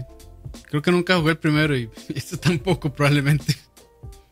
Sí, yo estoy ya no me monté ese tren. Sí, pero son juegos de, de este que apelan mucho para streamer también, porque como se hace tanto speech, como que es muy este es muy gracioso de ver realmente. Entonces creo que encuentran, o sea, encontró su nicho en los streamers y, o sea, básicamente eso. La verdad es que este a la gente le gusta mucho ver esta clase de desmadre. Es como cuando uno juega GTA Online, de que es tan desmadre todo que es gracioso.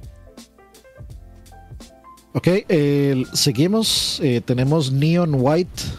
Dice es un speedrunning FPS, o sea, un first person shooter de speedrunning. Sale junio 16 y sí, va a salir para PC. Eh, he visto notas que dicen que el juego es increíble. O sea, supuestamente la recepción ha sido muy buena. ¿Cómo se llama, perdón?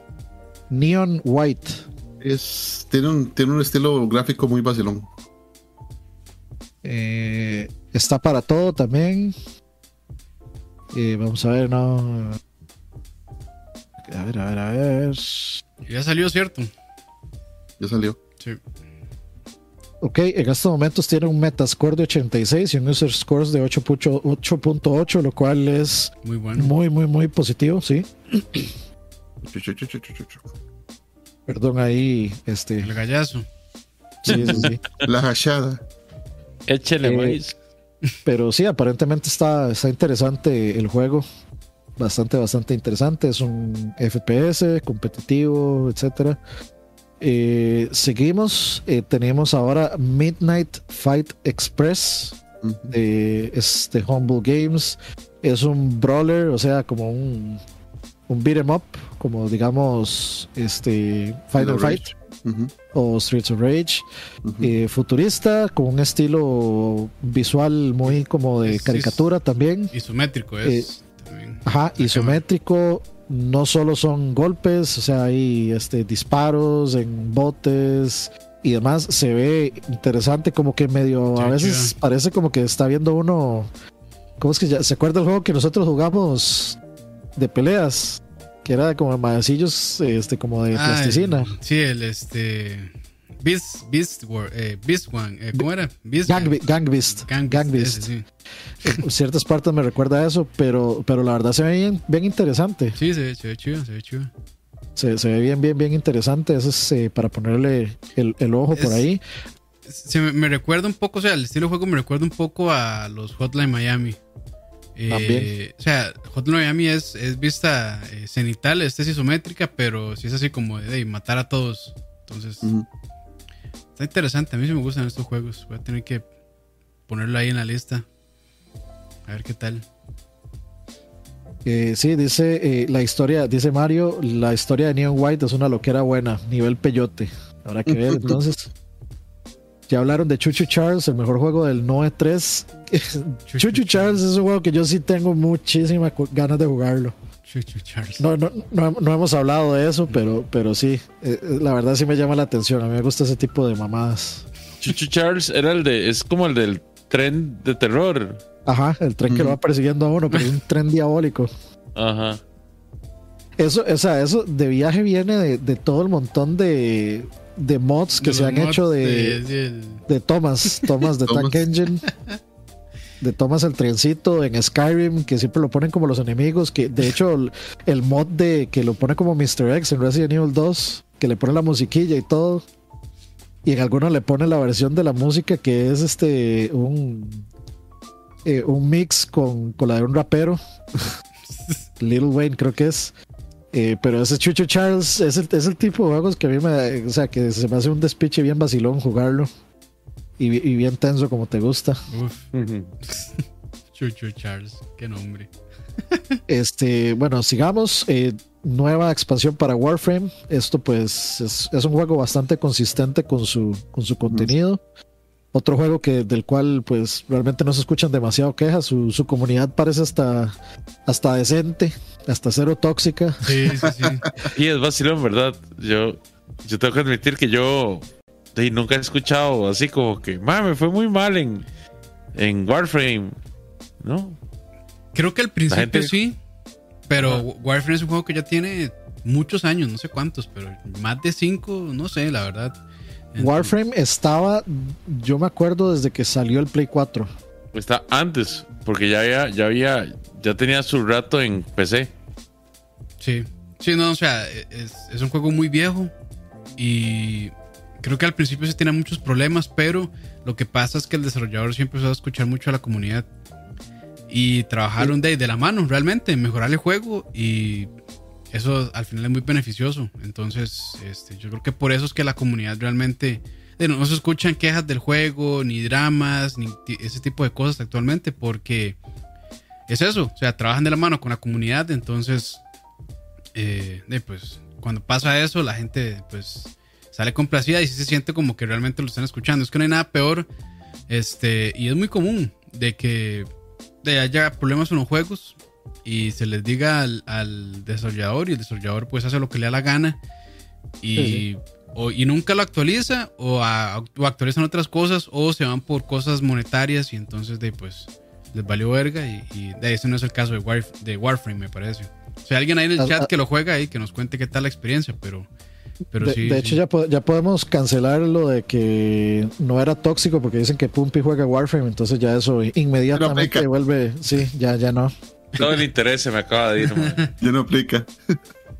Este, de, o sea, de hecho, eh, Warframe hace, hace unos 3, 4 años tal vez tuvo una expansión que completamente cambió el aspecto visual y, o sea, mejoró muchísimo el juego en todos los aspectos. Este, fue bastante sonada esa, esa actualización. Ahí, ahí es como, fue como un punto de quiebre. Es algo así como cuando reiniciaron el servidor de Final Fantasy XIV. Sí, Y a partir de ese momento, Final 14 se convirtió en el, en el MMORPG de- de- más importante No. del momento. se convirtió en la principal fuente de ingresos de Square Enix. También. Y, en la única fuente princi- principal y constante, porque el resto de juegos, puta, les ha ido malísimo. O sea, con todo es pérdida y llegan a la parte de Final Fantasy XIV y solo buenas noticias. Entonces, como, ay, nos volvió a salvar esta vara. Sí. Chile. Eh, dicen por ahí, eh, quiere decir que en un futuro veremos los miércoles de Dani con Chucho Charles. Eh, me gustaría, si, si es un, si ese, si ese juego sale en consolas, de fijo sí, de sí me interesa, pero si es solo de PC, de- eh, lamentablemente de mi PC no da para como para streamear y jugar a la vez ciertos juegos y ese es un juego que estoy seguro que no correría, no me correría bien. Dani, pero ese juego no es, no es tan demandante, ¿o sí? No, sí, sí. O sea, digamos, a mí Phasmophobia me bota frames, Devour me bota frames. Entonces, este. O sea, no, si, si yo lo hago así y le sumo el procesamiento de la capturadora, que de hecho pienso cambiar de capturadora y estaba pensando en comprar la del gato que procesa, el, eh, o sea, el procesamiento es dentro de la misma capturadora del gato. Porque, bueno, ahí ya voy a ocupar una capturadora 4K para poder ver la pantalla en 4K y streamear a la vez. Entonces eh, quería comprarme esa capturadora y tal vez así la compu pues se quite encima el peso de procesar el, el stream y eso pues me haga, me permita que yo pueda streamear y jugar a la vez. Eh, pero perdón, ya no- nos desviamos ahí. Este, luego nos eh, vamos a dos juegos que anunció MioYoverse Uf, que sí. Este, así, así se llama ahora MioYoverse. Pertenecen, pertenecen al mismo universo de Genshin Impact y son Honkai Star Rail. Es un nuevo RPG del estudio de Genshin Impact. Es eh, por turnos, combate por turnos. Eh, no tiene fecha de salida. tiene Va a salir para PC, tiene, sí. tiene monas chinas. Y es- Sí. estas, estas eh, en realidad, ningún otro juego hecho en Japón tiene monas chinas. Este sí tiene monas chinas porque es hecho en China. Entonces todos los- todos los demás son posers en comparación a esto. Que hecho que, me, que hecho que me avisó porque ni lo voy a buscar entonces. Aunque dicen, o sea, el Ayuden Chronicles está muy bueno. Sí, O está sea, bueno. lo- lo- Y tiene sí, monas sí. chinas, pues está bueno. sí, sí, sí, sí está bueno. Pero sí, se nota que es de mi hoyo. O sea, es, como, es Genshin Impact en el espacio. Solo que, bueno, este es un RPG y es eh, combate por turnos. Entonces, tal vez esté bueno. Lo otro fue el Zenless Zone Zero o Z3 que habían hecho Z al cubo. Eh, otro juego del estudio de Genshin Impact. No tiene fecha de salida. Sí va a salir para PC. trailer estuvo por ahí. Eh, y pues de, no, no hay demasiado que decir. La información pues no fue así como muchísima. Y ya ve que este tiene furros, peor todavía. Ish, más Ah, rápido sí, lo va a sí. comprar. Sí, sí, sí. Esto, esto es este China tratando de conquistar el. Apelando a, apelando a todos los que huelen a orines planchados. Sí, sí, sí. Exactamente. Exact- exactamente. Dice Sams, no me gusta Genshin Impact, tengo miedo que me guste este. Uf. Waifus Furros DM10, dice Gustavo. No, no te, cuidado, no te va a creer. ¿Verdad que- sí, sí. Ok, luego este, tenemos el anuncio del Game of the Year 2022, indiscutible, inapelable y absolutamente imposible de superar. Tortuga Ninja Shredder's Revenge. Eso es. El Ese es. Junio ayer- 16 ya salió. ¿Cómo es posible Y que no lo llevaran disfrutó. ayer, mae? Ma, es que yo creí que Dani lo había comprado. Y a mí se me olvidó que Dani se va a comprar la edición física y se va a esperar hasta que le llegue la edición física para jugarlo. O sea, No, no, no. Yo, yo, yo no me estoy esperando a eso. Yo lo tengo en Game Pass. Este, o sea, por eso no. O sea, yo lo compré en Switch, eh, en la versión de colección, pero yo lo tengo en Game Pass, no en el Switch. Y lo que pasa es que ayer, eh, de, como me dicen, madre, lleve Rock Band. Y digo yo, de, sí, ya, Sí, ya sí. si llevo Rock Band, murió cualquier otro juego. Y al Fue final, lo que menos se jugó. al final nadie jugó nada porque la, se, se puso buena la, la party to go. Entonces, de, whatever, en otro momento jugamos. Ayer, a- ayer Roa borracho estaba Dani, tenemos que jugar, tenemos que jugar tortugas, juguemos tortugas 6, no sé qué. Hay datos, datos interesantes, muchachos. No, no, no, no Información que venten, cura. no venten ahí este. Eh, Intimidades. sí, sí, intimidades, información sensible. Ok, luego tenemos el el que le hace la competencia al juego de StarCraft como el juego más increíblemente genérico del- de la historia de lo genérico. O sea, yo creo que ni- eh, este le podríamos llamar el Nickelback de los, de los videojuegos. Este, Super People, con el, no- hasta el nombre más genérico del, del mundo. Este, o sea, so- solo Nickelback yo creo que está por encima de, de eso. No Sí, tengo ni la más. Es un Battle Royale, según tengo entendido. Vamos a ver. Eh, dice, es un free to play Battle Royale Mm. donde se juega con gente con superpoderes y aún así pelean con pistolas. Hasta, hasta el mismo, esta misma página donde lo estoy leyendo, que es pcgamer.com, este, eh, se burla de, o sea, porque si tienen superpoderes usan armas de fuego. Pero, hey, ok. Beta final, agosto 17, sí, Ah, está en llega- Steam. Llegan pero tardísimo a la fiesta. O sea, estos juegos, Ujú. o sea, tienen que ser demasiado buenos y, y proponer un giro tan interesante a los Battle Royale para que peguen. Pero yo lo veo muy difícil, la verdad, que eso pase. Ujú. Entonces están llegando súper tarde a la fiesta y de, ojalá que no, porque de, es el esfuerzo de muchas personas, pero de, yo siento que ya estos juegos están destinados a que de, tengan como su pico una semana, dos semanas en Twitch, que la gente les- lo está probando y demás, y, y después de eso, chao, regresan a, a lo que sea que estuvieran jugando, Fortnite o este Warzone o cualquier otra de estos, de esos este, Battle Royale que están más posicionados. Entonces, pues, a ver qué pasa, pero sí, yo siento que, que ya, o sea, estar sacando ahorita Battle Royale es como que no, no, Y, no, y lo, y lo peor- tarde. Muy tarde. Lo peor es que vienen a competir con, la- con que ahorita viene Warzone 2. O sea, ¿qué Exacto. está esperando la gente? ¿Y Warzone 2? Sí, sí. ¿Ya para qué? Sí, sí, es como de eh, F de una vez. F. De una vez. O- ok, este, ¿Cómo era, la canción de Breaking Bad? Ese, ese vato ya está muerto. No, ese hombre ya está muerto, ese nomás com- no le han compa. avisado. Ese compa, sí, ese. Sí. Ah, ese compa ya está muerto, nomás no le habían avisado. Este, luego tenemos un DLC de Humankind, que es un. Es un este, Civilization. Exactamente, es un Civilization y se llama Las culturas de Latinoamérica. Uh, Eso sería interesante, sería muy interesante. O Yo no sea, juego esos juegos, pero sería muy interesante. eh, prietos, prietos al poder. Ya está afuera y sí está en Steam, por supuesto. Ok, luego tenemos eh, este, el juego para los más orinones del mundo, One Piece Odyssey. Uh, ni Un lo voy a juego con buscar. una historia, Ni lo voy a un juego buscar. con... Sí, sí, no, ni pongo el trailer. 7000 capítulos de un anime que todavía no he terminado, por amor a Jesucristo. No, y además de eso, esto es una historia eh, original. Entonces, los más fans van a tener que comprarse el juego y jugarlo para, para decir que vieron todo lo de One Piece. Y lo van a hacer seguramente. Sí, de fijo lo Sí, sí, si, no, si no, que no vengan a rajar. Si no jugaron One Piece Odyssey, no, no han visto todo lo que, lo que se ha hecho de One Piece. Eh, luego teníamos eh, Soul Hackers 2. Es un juego eh, en la saga de Devil Summoners. Y es también el, el, el Megami Tensei número 55. Es un RPG donde se sumonean demonios para vencer a un dios. para vencer a Dios. Shimigami. ujú. Entonces eh, sale el 26 de agosto, también va a estar para PC.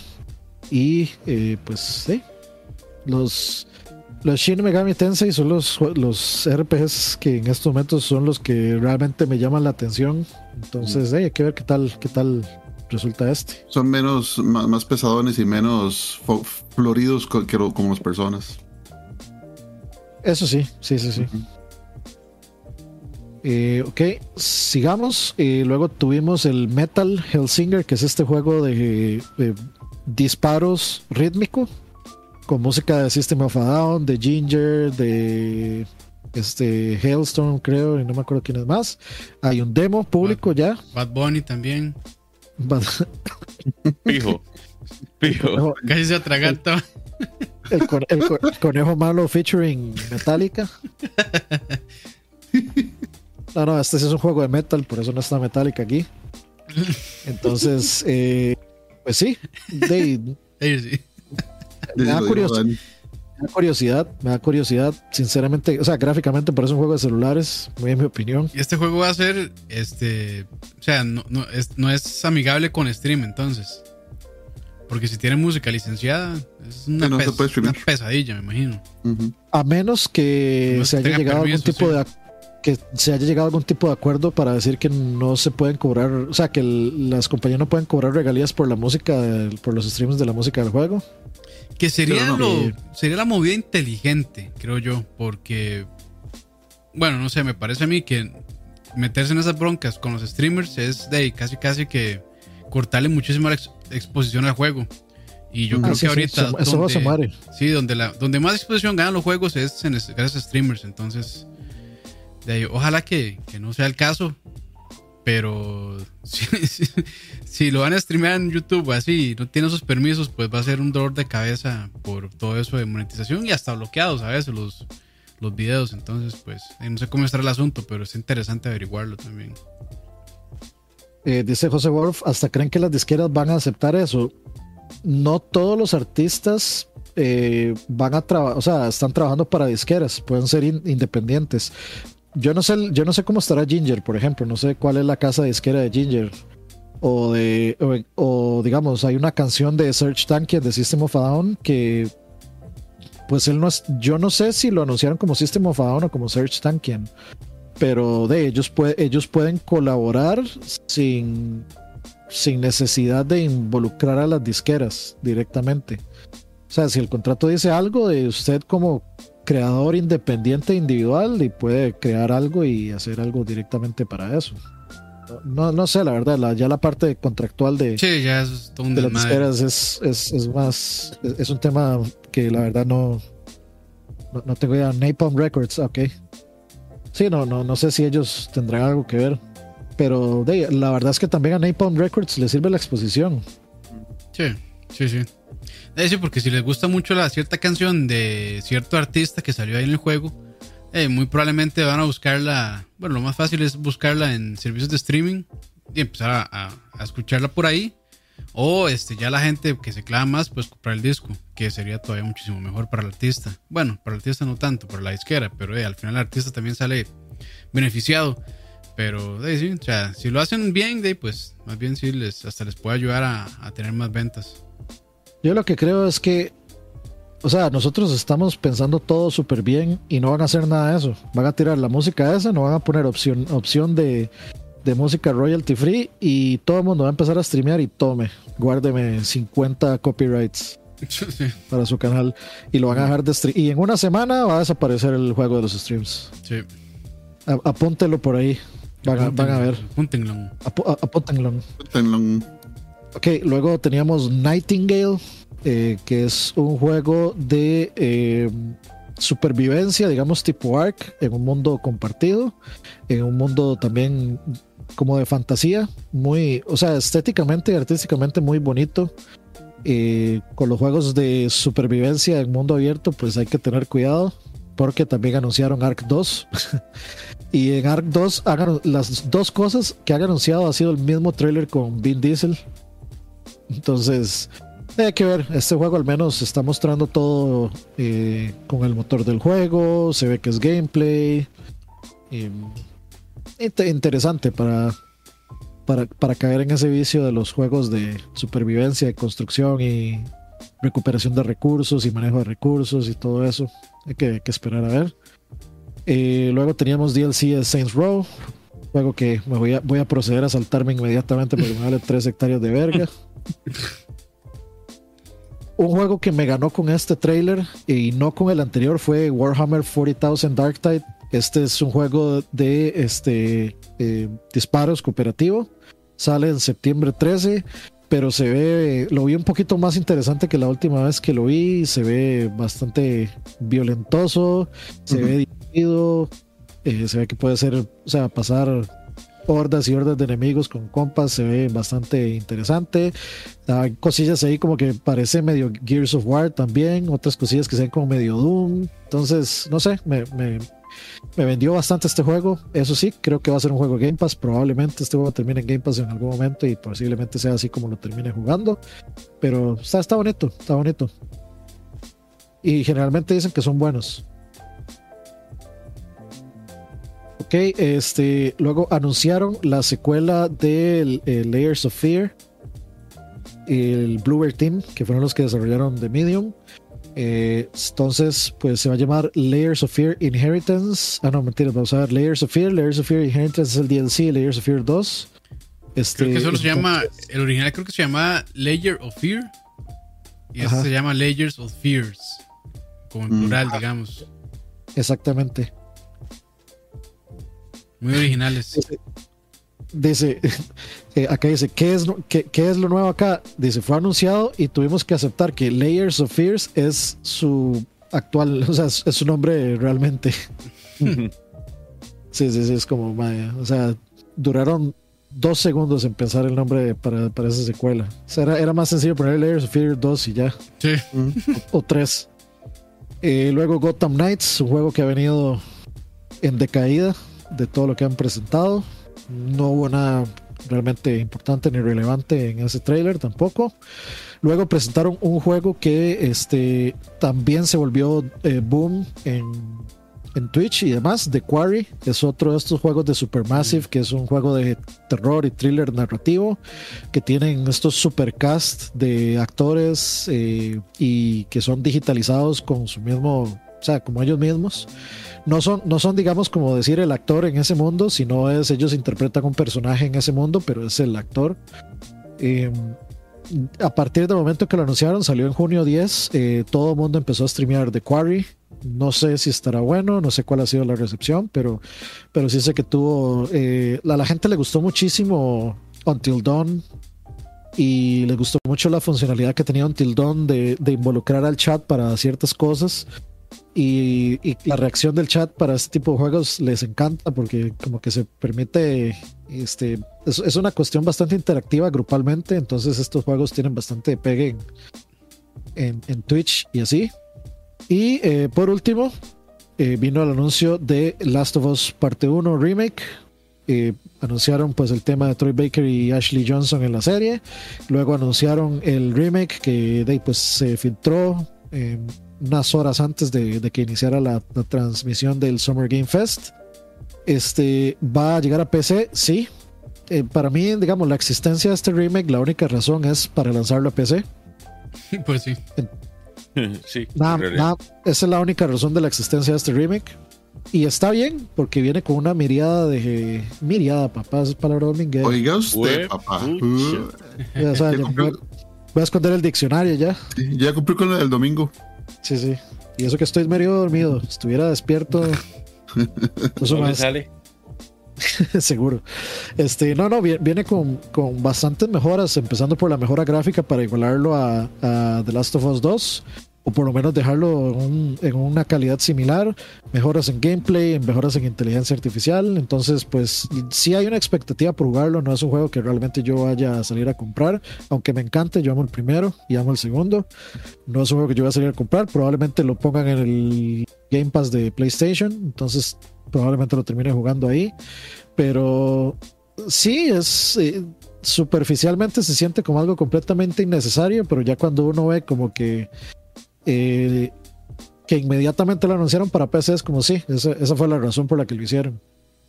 Además de obviamente la razón calamárdica, perdón, eh, don cangréjica. porque nos gusta el dinero. Ok, este. Yo creo que por ahí estamos. Luego seguía eh, lo de el Days of the Depths. Ahí anunciaron Skim, Bear and Breakfast, Chuchi Charles, Nayat y Goodbye World, eso no los vi. Luego, este, este, la Devolver yo no la vi y anunciaron algo que se llama Skate Story y todo lo que tenga skate este, me llama la atención. Entonces, no he visto el trailer, pero me llama la atención. Es un demonio que sucede que anda en patineta. Más la, única descripción que le puedo decir y se ve bien trippy. Bien, bien trippy. Sí, se ve bien. Bien trippy. Pero aparte de eso, o sea, parece un juego de, de 5 dólares de itch.io. Sí, se lo voy a decir. estoy, viendo. Sí, sí, sí. Es, es, algo que solo Devolver se atrevería a, publicar y es algo que probablemente termine siendo Gotti, porque así es Devolver. Este, ok, luego anunciaron The Plucky Squire, que también todo el mundo, todos ustedes hablaron de eso y a mí se me olvidó completamente ver el trailer y todo. Este, que ese fue, digamos, como el juego que más llamó la atención de, de la este, conferencia de Devolver. Había otro que era el del culto de la, de la oveja. Ese se ve vacilón, pero ya lo habían anunciado de antes. Y nada más, más que eran como seis juegos, pero entre toda la loquera y toda la fumadera de, de estupefacientes que hacen en la presentación, a uno se le olvidan. Pero esos, esos dos juegos fueron para mí los que resaltaron: el del Plucky Squire y el del culto de la, de la oveja. Los demás. Ese, ese Plucky Squire es un montón de influencias y un montón de, de, de, este, de letras de amor, de cartas de amor. Yo te escribo, decía Yayo, este, de cartas de amor eh, a muchas cosas. O sea, me recuerdo un montón a Scribble Notes. Yo no sé si ustedes vieron alguna vez ese juego, Scribble Sí, Notes. sí, Sí, hasta, hasta el de DC lo jugué yo. Es, ese juego es sup- o sea, sie- siempre me pareció los juegos más imaginativos que he visto y, algo increíble cómo uno podía poner cualquier palabra y el juego generaba lo que fuera que fuera esa palabra. Entonces me recuerdo un poquito Scribble Notes, por supuesto tiene un montón de este influencia que Zelda, que Punch Out, muchas cosas. Sí, sí, sí. Este está muy interesante, definitivamente. Tiene. A a veces uno puede detectar cuando algo puede ser GOTI. Y yo creo que eso se puede perfilar como para una experiencia muy, muy interesante. Muy, muy, muy, muy memorable. Eh, luego teníamos ese, el Cult of the Lamb, que decía Francito. El culto de la, de la Oveja. oveja. Eh, más que todo fue un trailer, eh, la mitad cinemático, el resto pues ya es, es puro gameplay, es un poco medio, medio Tower Defense a veces, medio Age of Empires a veces, este Zelda en muchos, en muchos aspectos, un poco también como... eh, ay, ¿cómo es que? Hyper Light Drifter, también por ahí en, algunas cosillas. Se ve, se ve que se puede poner dificilón, pero sí, sí, sí, pro- promete ese juego también. Una estética muy Nickelodeon también. Eh, vamos a ver. Luego, bueno, tuvimos el tema de Netflix que, así rápidamente, que tenga que ver con videojuegos. Anunciaron una serie animada de Dragon Age Absolution, El amor de mi vida, Castlevania Nocturne. Y este, bueno, eh, Dota Dragon's Blood, la tercera temporada se anunció para agosto 11, Cuphead Show temporada 2, agosto 19 y Sonic Prime un teaser para el 2022. Luego hubo un showcase de Epic, que esto sí yo no tenía idea, y mostraron Lord of the Rings Return to Moria. Este, este yo lo vi, lo vi después, no sabía que había algo de Epic. Em, Pero no me acuerdo que hayan mostrado absolutamente nada de jugabilidad en ese. Eso era puro cinemáticas. No, sí, sí, sí, sí tiene, sí tiene alguillo de jugabilidad. Se ve como un juego del, de PlayStation 2, sinceramente. Es, de, es de crafteo y construcción, según lo que veo. Eh, no sé, o sea, no, no- no, es algo que sinceramente me llame para nada la atención. Eh, teníamos el Disney Speedstorm, que es el Mario Kart de Disney, que es free to play. Viene en el 2022. Y este Ghostbusters Spirits Unleashed, PC, C- eh, PC Building Simulator 2. Ya hay un open beta, ese es para campitos. Que tenía, que ya jugó el 1. No sé si lo terminó y todo. No, me lo he botado, mae. Eh, luego dice Shoulder of Giants, un trailer nuevo con Frog Mex, Sifu, un update eh, en verano, Chia, que es este juego también todo bonito de, de una cultura como africana, que no me acuerdo eh, ahorita cuál era, pero se veía bastante bonito. Una nueva temporada de Rocket League, Giga Bash, Roman, Rogue Company, Space Punks. Y vamos a ver aquí qué más. Ah, bueno, este, saltémonos todo esto y vayámonos directo ya al de Xbox para ir terminando, porque el de Xbox es el, el más largo y ese voy a tener que leerlo así como rápido. Eh, ahí hu- hubo un juego interesante ahí, nada más que se llama Signalis, que es un juego con, vis- con visibilidad top-down de terror con controles tanques. Entonces, o sea, la verdad estéticamente se ve muy bonito, muy interesante. Este es, es un Resident Evil como con perspectiva de diablo y una y un look muy ochentero tipo flashback y tipo out of this world y así. Eh, ponga la atención, se ve interesante. Eh, estaba The Last Worker también. eh, first person shooter ahí de electricismo y electricistas. Eh, y vamos a saltarnos todo esto porque sí, para llegar a, a lo de Xbox. Feature Game Show, Xbox Bethesda Showcase, ok. Lo primero, Redfall, gameplay. Eh, es un eh, shooter cooperativo, como ya les gusta, como Left 4 Dead. El esperadísimo Hollow Knight Silksong en los próximos 12 meses sale. Overwatch 2, eh. Flintlock. Eso sí me interesa. Eh, Flintlock, que es un juego de combate y RPG, este, en los cuales los dioses y la humanidad pelean con espadas y armas. Se ve, se ve bastante bonito, la verdad. Eh, luego teníamos Minecraft Legends, un nuevo, digamos, un, un, un proyecto separado de lo principal de Minecraft. Es más single player esto, es un, es un juego RTS. Entonces por ahí está eso. Teníamos Pentiment, que este, es el- este juego es de Obsidian Entertainment y es una historia narrativa a través de Bavaria en el, en el siglo XVI. Se ve interesante la estética, así como del libro medieval, muy, muy bonita. Eh, tuvimos el anuncio del Necromancer en Diablo 4. El, esto sí fue una- un anuncio grande. Personas del 3 al 5, especialmente eh, Persona 5 Royal en Xbox, es una es algo muy, muy, muy grande. Ese era Este, el megatón de esta presentación, ¿verdad? Es el, es el único juego de Persona que, que estaba exclusivo de PlayStation y ya no lo es. Y es la versión Royal, que es la versión más completa. Entonces, eh, octubre 21 para per- sale Persona 5 Ro- Pero Royal. están en PC, mae. No, yo creo que están El, en el, PC. el 5 no. El, 3 y el 4 sí. Vale. Ujú. El 3 ya estaba también. O sea, yo, sí me yo sé que el, el 4, ¿cómo era? Golden era. O, Sí, Golden. eh, están los dos, el Persona 3 Portable y el Persona 4 Golden, los dos están en PC. ok, ok. Ok, eh, cerraron, bueno, aquí lo pusieron antes, pero cerraron con un gameplay extendido de Starfield. Este, que no sé, ¿qué, piensa, qué, piensa- qué piensan ustedes de, de Starfield? De lo que vieron. A Se mí, ve- me- a mí me gustó. Se ve, como se ve, se ve genial.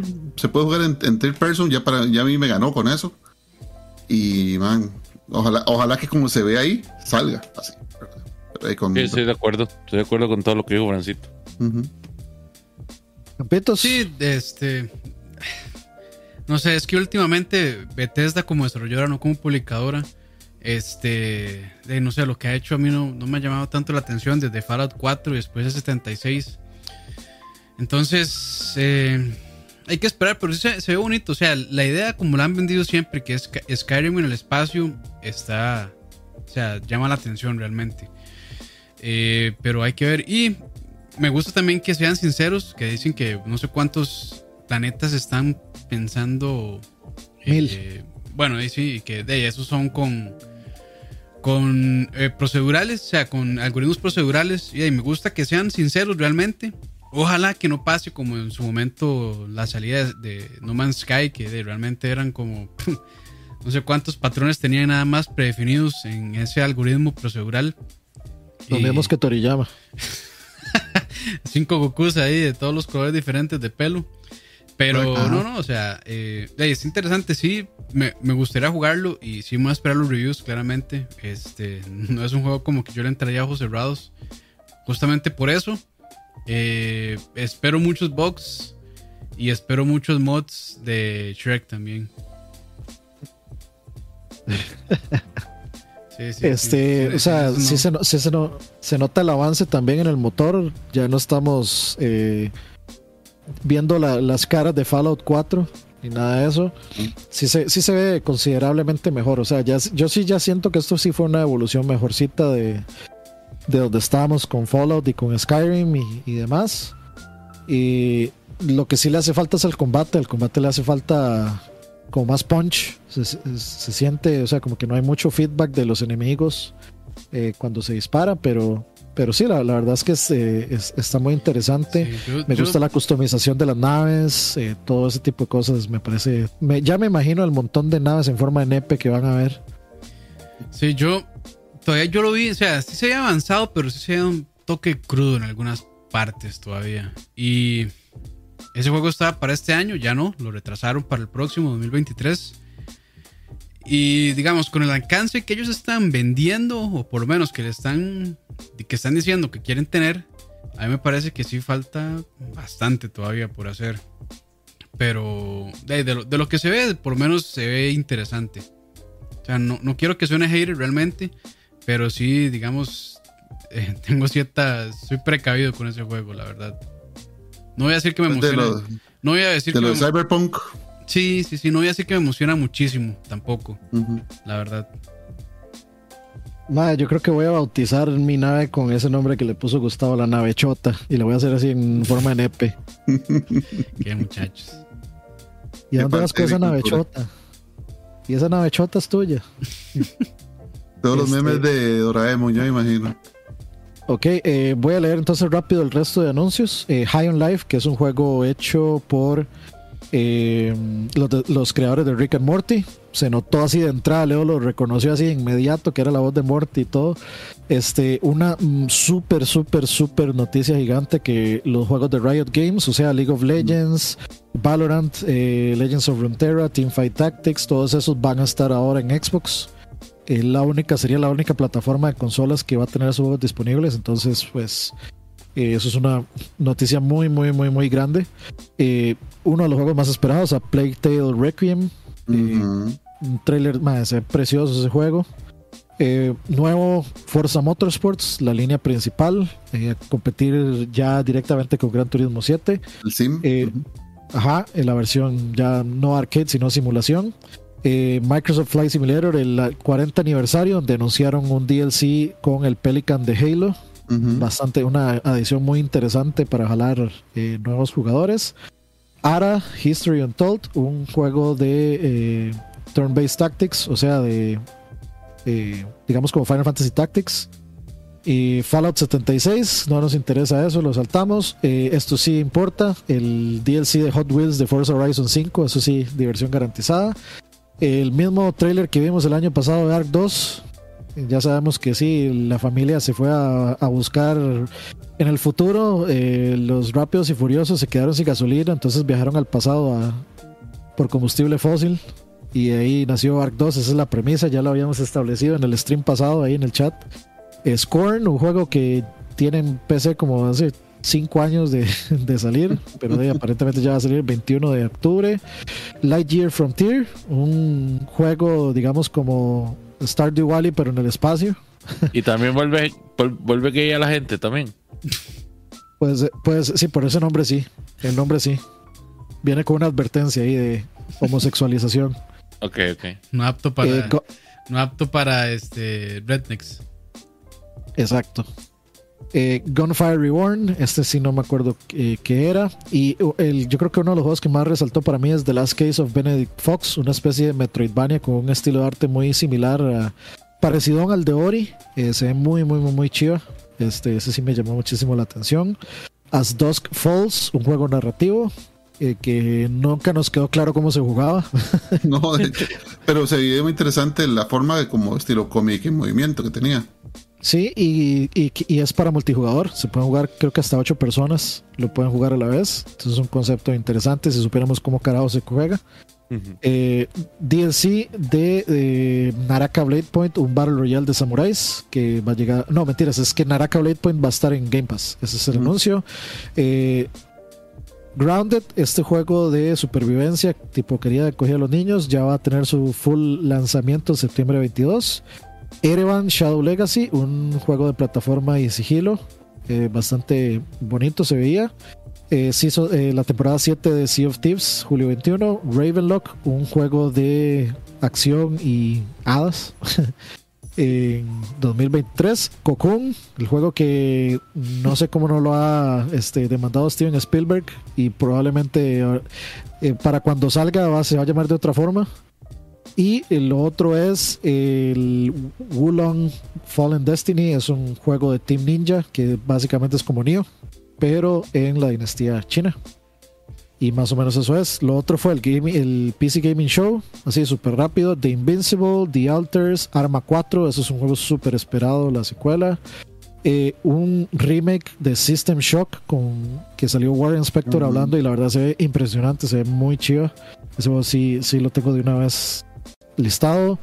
Eh, Immortality, eh, Nivalis, Demon School, es un juego de RPG táctico. Eh, Warhammer 40k Space Marine 2, ese ya lo habían anunciado hace un tipillo. Stormgate, que ya lo habíamos visto, el ultra genérico. Gloomwood, Half-Life Alyx Levitation, que era lo que les decía, que es hecho por un modder. Y es una mini campaña como de unas 2-3 horas. Y pues eso fue todo. Llegamos al final. Entonces, ahora comentemos lo siguiente. Nada más ya a modo de, de cerrar esta, de esta madre, ¿cuánto llevamos? Dos horas. Dos y- horas. Y rapidito porque tengo hambre, muchachos. ¿Cómo es esta? No, no tengo campo. Ah, no, no tenés hambre y, no, y ahora no tenés campo. No tengo campo para esas cochinillas. Ok, este, Para- así muy, para muy rápidamente. El, el E3, con- el E3 se confirmó para el próximo año. Vamos a ir. ¿Ustedes creen? Ustedes no. Yo voy pero o sea, a comer, nada más. ma. El E3 Ustedes saben, Sería genial. ustedes saben que yo siempre he sido el mae que, que ha dicho que no quiere ver el E3 morir porque a mí me gusta mucho la actividad en sí. O sea, yo sí voy por la actividad, a mí me vale de verga Los Ángeles y lo que sea. O sea, yo sí voy por ir al E3 y eso es lo que me, me motiva y lo que me gusta. Este, pero en este año yo sí siento que el próximo año no, va- no va a valer la pena ir, porque yo estoy seguro que el próximo año Sony no va a ir, Nintendo ni Nintendo no, va- Nintendo no va a ir. O sea, ellos, eh, Nintendo sí va, porque Nintendo tiene show floor. Entonces Nintendo sí va, lo que no hace es una conferencia presencial ahí, pero Nintendo siempre ha ido, igual Microsoft, igual Sony, pero este año no estuvieron, lo que quiere decir que es probable que tal vez el otro año no estén. Entonces, o sea, yo siento que el próximo año el E- ese 3 podría ser así como ya el último clavo en el, en el cofre. Y, y siento, o sea, basado en, en lo que me dejó este no E3 de este año, yo siento que el próximo año no, no va a valer la pena hacer ese viaje. Bueno, o sea, va a valer la pena por el chingue, ir a comer y hacer desmadre y todo eso, sí. Pero no creo que valga la pena, digamos así, como realmente hacer la inversión de ir por el E E3, E3, mm, yo siento que no va a, la- no va, a valer la pena. Ya Sony y Nintendo anunciaron que no iban al Gamescom. Y entonces, de uno tenía el sueño también, como que chido hubiera, hubiera sido ir al Gamescom Europa y, y todo. O ir al Tokyo Game Show también. Pero cada vez se están quitando más. Entonces, ¿cómo, cómo ven ustedes el, el panorama para el próximo E3? Para el E E3 2023. ¿Creen que lo cancelen? Exactamente. Todavía dudo de que vaya a, ser, vaya a verlo. Me convenceré cuando tres meses antes no lo hayan cancelado. Pero, o sea, yo sinceramente no creo que lo vayan a hacer. Yo creo que no creo que el E3 vuelva. O si vuelve, tendría que ser algo muy diferente, tal vez más parecido a un PAX. Pero francamente lo veo muy, muy Que- difícil de que vuelva a pasar. que en eso se estaba transformando, ¿no? En un PAX. En un, en un eh, Comic Con de la industria de los videojuegos que era donde todo el mundo tiene acceso, realmente. Es que, Sí, los últimos años era PAX. sí, es que, bueno, y, y creo que lo mencioné al principio, eh, ya para las empresas, este, eh, no sé qué tan, sea, qué tan retorno la inversión tengan. Es que en un mundo donde hey, eh, cada empresa tiene sus equipos de, de, de Marketing. de, de mercadeo, sí, de relaciones públicas, donde pueden, digamos, realmente concentrar y saben cómo llegarle a sus, a sus usuarios a través de sus redes, ya sea por Twitch, ya sea por YouTube o por Facebook, Twi- eh, Twitter, lo que sea realmente. Creo que le llegan más directo a la gente que realmente le interesa ver los anuncios de ellos. Entonces, como que este hub donde antes se reunía todo el mundo, bueno, toda la prensa, para poder informar al resto de personas que no tienen acceso, tenía sentido cuando no estaba es- el internet realmente. Y digamos que sí lo supieron llevar un año, o sea, sí lo supieron llevar de la mano junto con el internet porque al final este, todavía pues eh, no, no había pasado esto, no había salido ninguna empresa, Nintendo este, todavía hacía su conferencia, aunque bueno, es vacilón porque Nintendo a pesar de que hace ese- su conferencia virtual ya no lo hace como lo hacía antes en un auditorio y demás este, como que supieron ver hacia el futuro y empezaron con todo esto, los directs. Y de, creo que les ha funcionado muchísimo mejor. Aunque le siguen pagando y son muy fieles a estar ahí eh, con, con, la ESA. Y yo creo que es más que todo por, por ser una empresa japonesa. Porque de los japoneses como que sí estiman y valoran mucho estas relaciones comerciales que tienen de muchos años con, con otras empresas. Entonces yo creo que por eso es que ellos se han mantenido ahí. Pero si Nintendo... Es un asunto de honor para ellos. Sí, yo, es demasiado, culturalmente es demasiado. tradicional. Yo creo, que yo creo que tal vez, o sea, no estoy diciendo que sea eso, pero puede ser por ahí que por, por, lo que Nintendo se ha mantenido mucho ahí. Porque bueno, ya Sony creo que claramente su desinterés por ir ahí está más que claro. Al igual que Microsoft, de Microsoft dijo, no, yo me voy a hacer mi propio show floor con juegos de azar y mujerzuelas. Este, y le, le sacó el dedo del centro a, a la ESA y tienen el, tienen el, teatro ahí, el Microsoft Theater, creo que se llama La Pura Par. Del, ahora se llama, ¿cómo se llama? Cyber, ¿cómo se llama? No sé, el, aquí, el que antes eh, es el, el, Nokia, Nokia no, el Crypto. El Staples que ah, ese es el, se llama Crypto.com, creo que se llama esa vara. Ajá, Crypto.com. Entonces, y también EA eh, se ha salido. Entonces, de, yo, yo creo que o sea, la ESA ya realmente perdió relevancia, eh, muchísima. entonces, eh, yo sí, sí veo difícil. Y si pasa, yo creo que va a ser este, de lo mismo. O sea, ir un rato ahí al, al, a Los Ángeles Convention Center y después irse a donde esté Microsoft, después irse a donde esté EA. Y entonces irse como caminando de aquí a allá a otros lugares. Entonces ya, ya yo lo veo como un evento donde estén todos reunidos. Este, donde, donde sea realmente de facilidad para, para la prensa. Y de, si es un evento para, el público, pues de bien, pero realmente no creo que regrese a ser lo que era. Básicamente porque las empresas me parece que, o sea, monetariamente no es, no es tan viable como antes. Y ya, o sea, con todas las herramientas actuales, no tiene sentido que, vayan a pagar un espacio ahí caro y además pagar royalties a la ESA solo por tener un espacio ahí que al final probablemente van a tener más exposición trabajando junto con influencers, junto con este streamers, junto con canales de YouTube y demás. Entonces, sí, no, no sé, no, lo veo regresando realmente. Francito. No, como lo había opinado antes, al principio, creo que a tener que seguir a Leo. Ok, Leito, pues, adelante.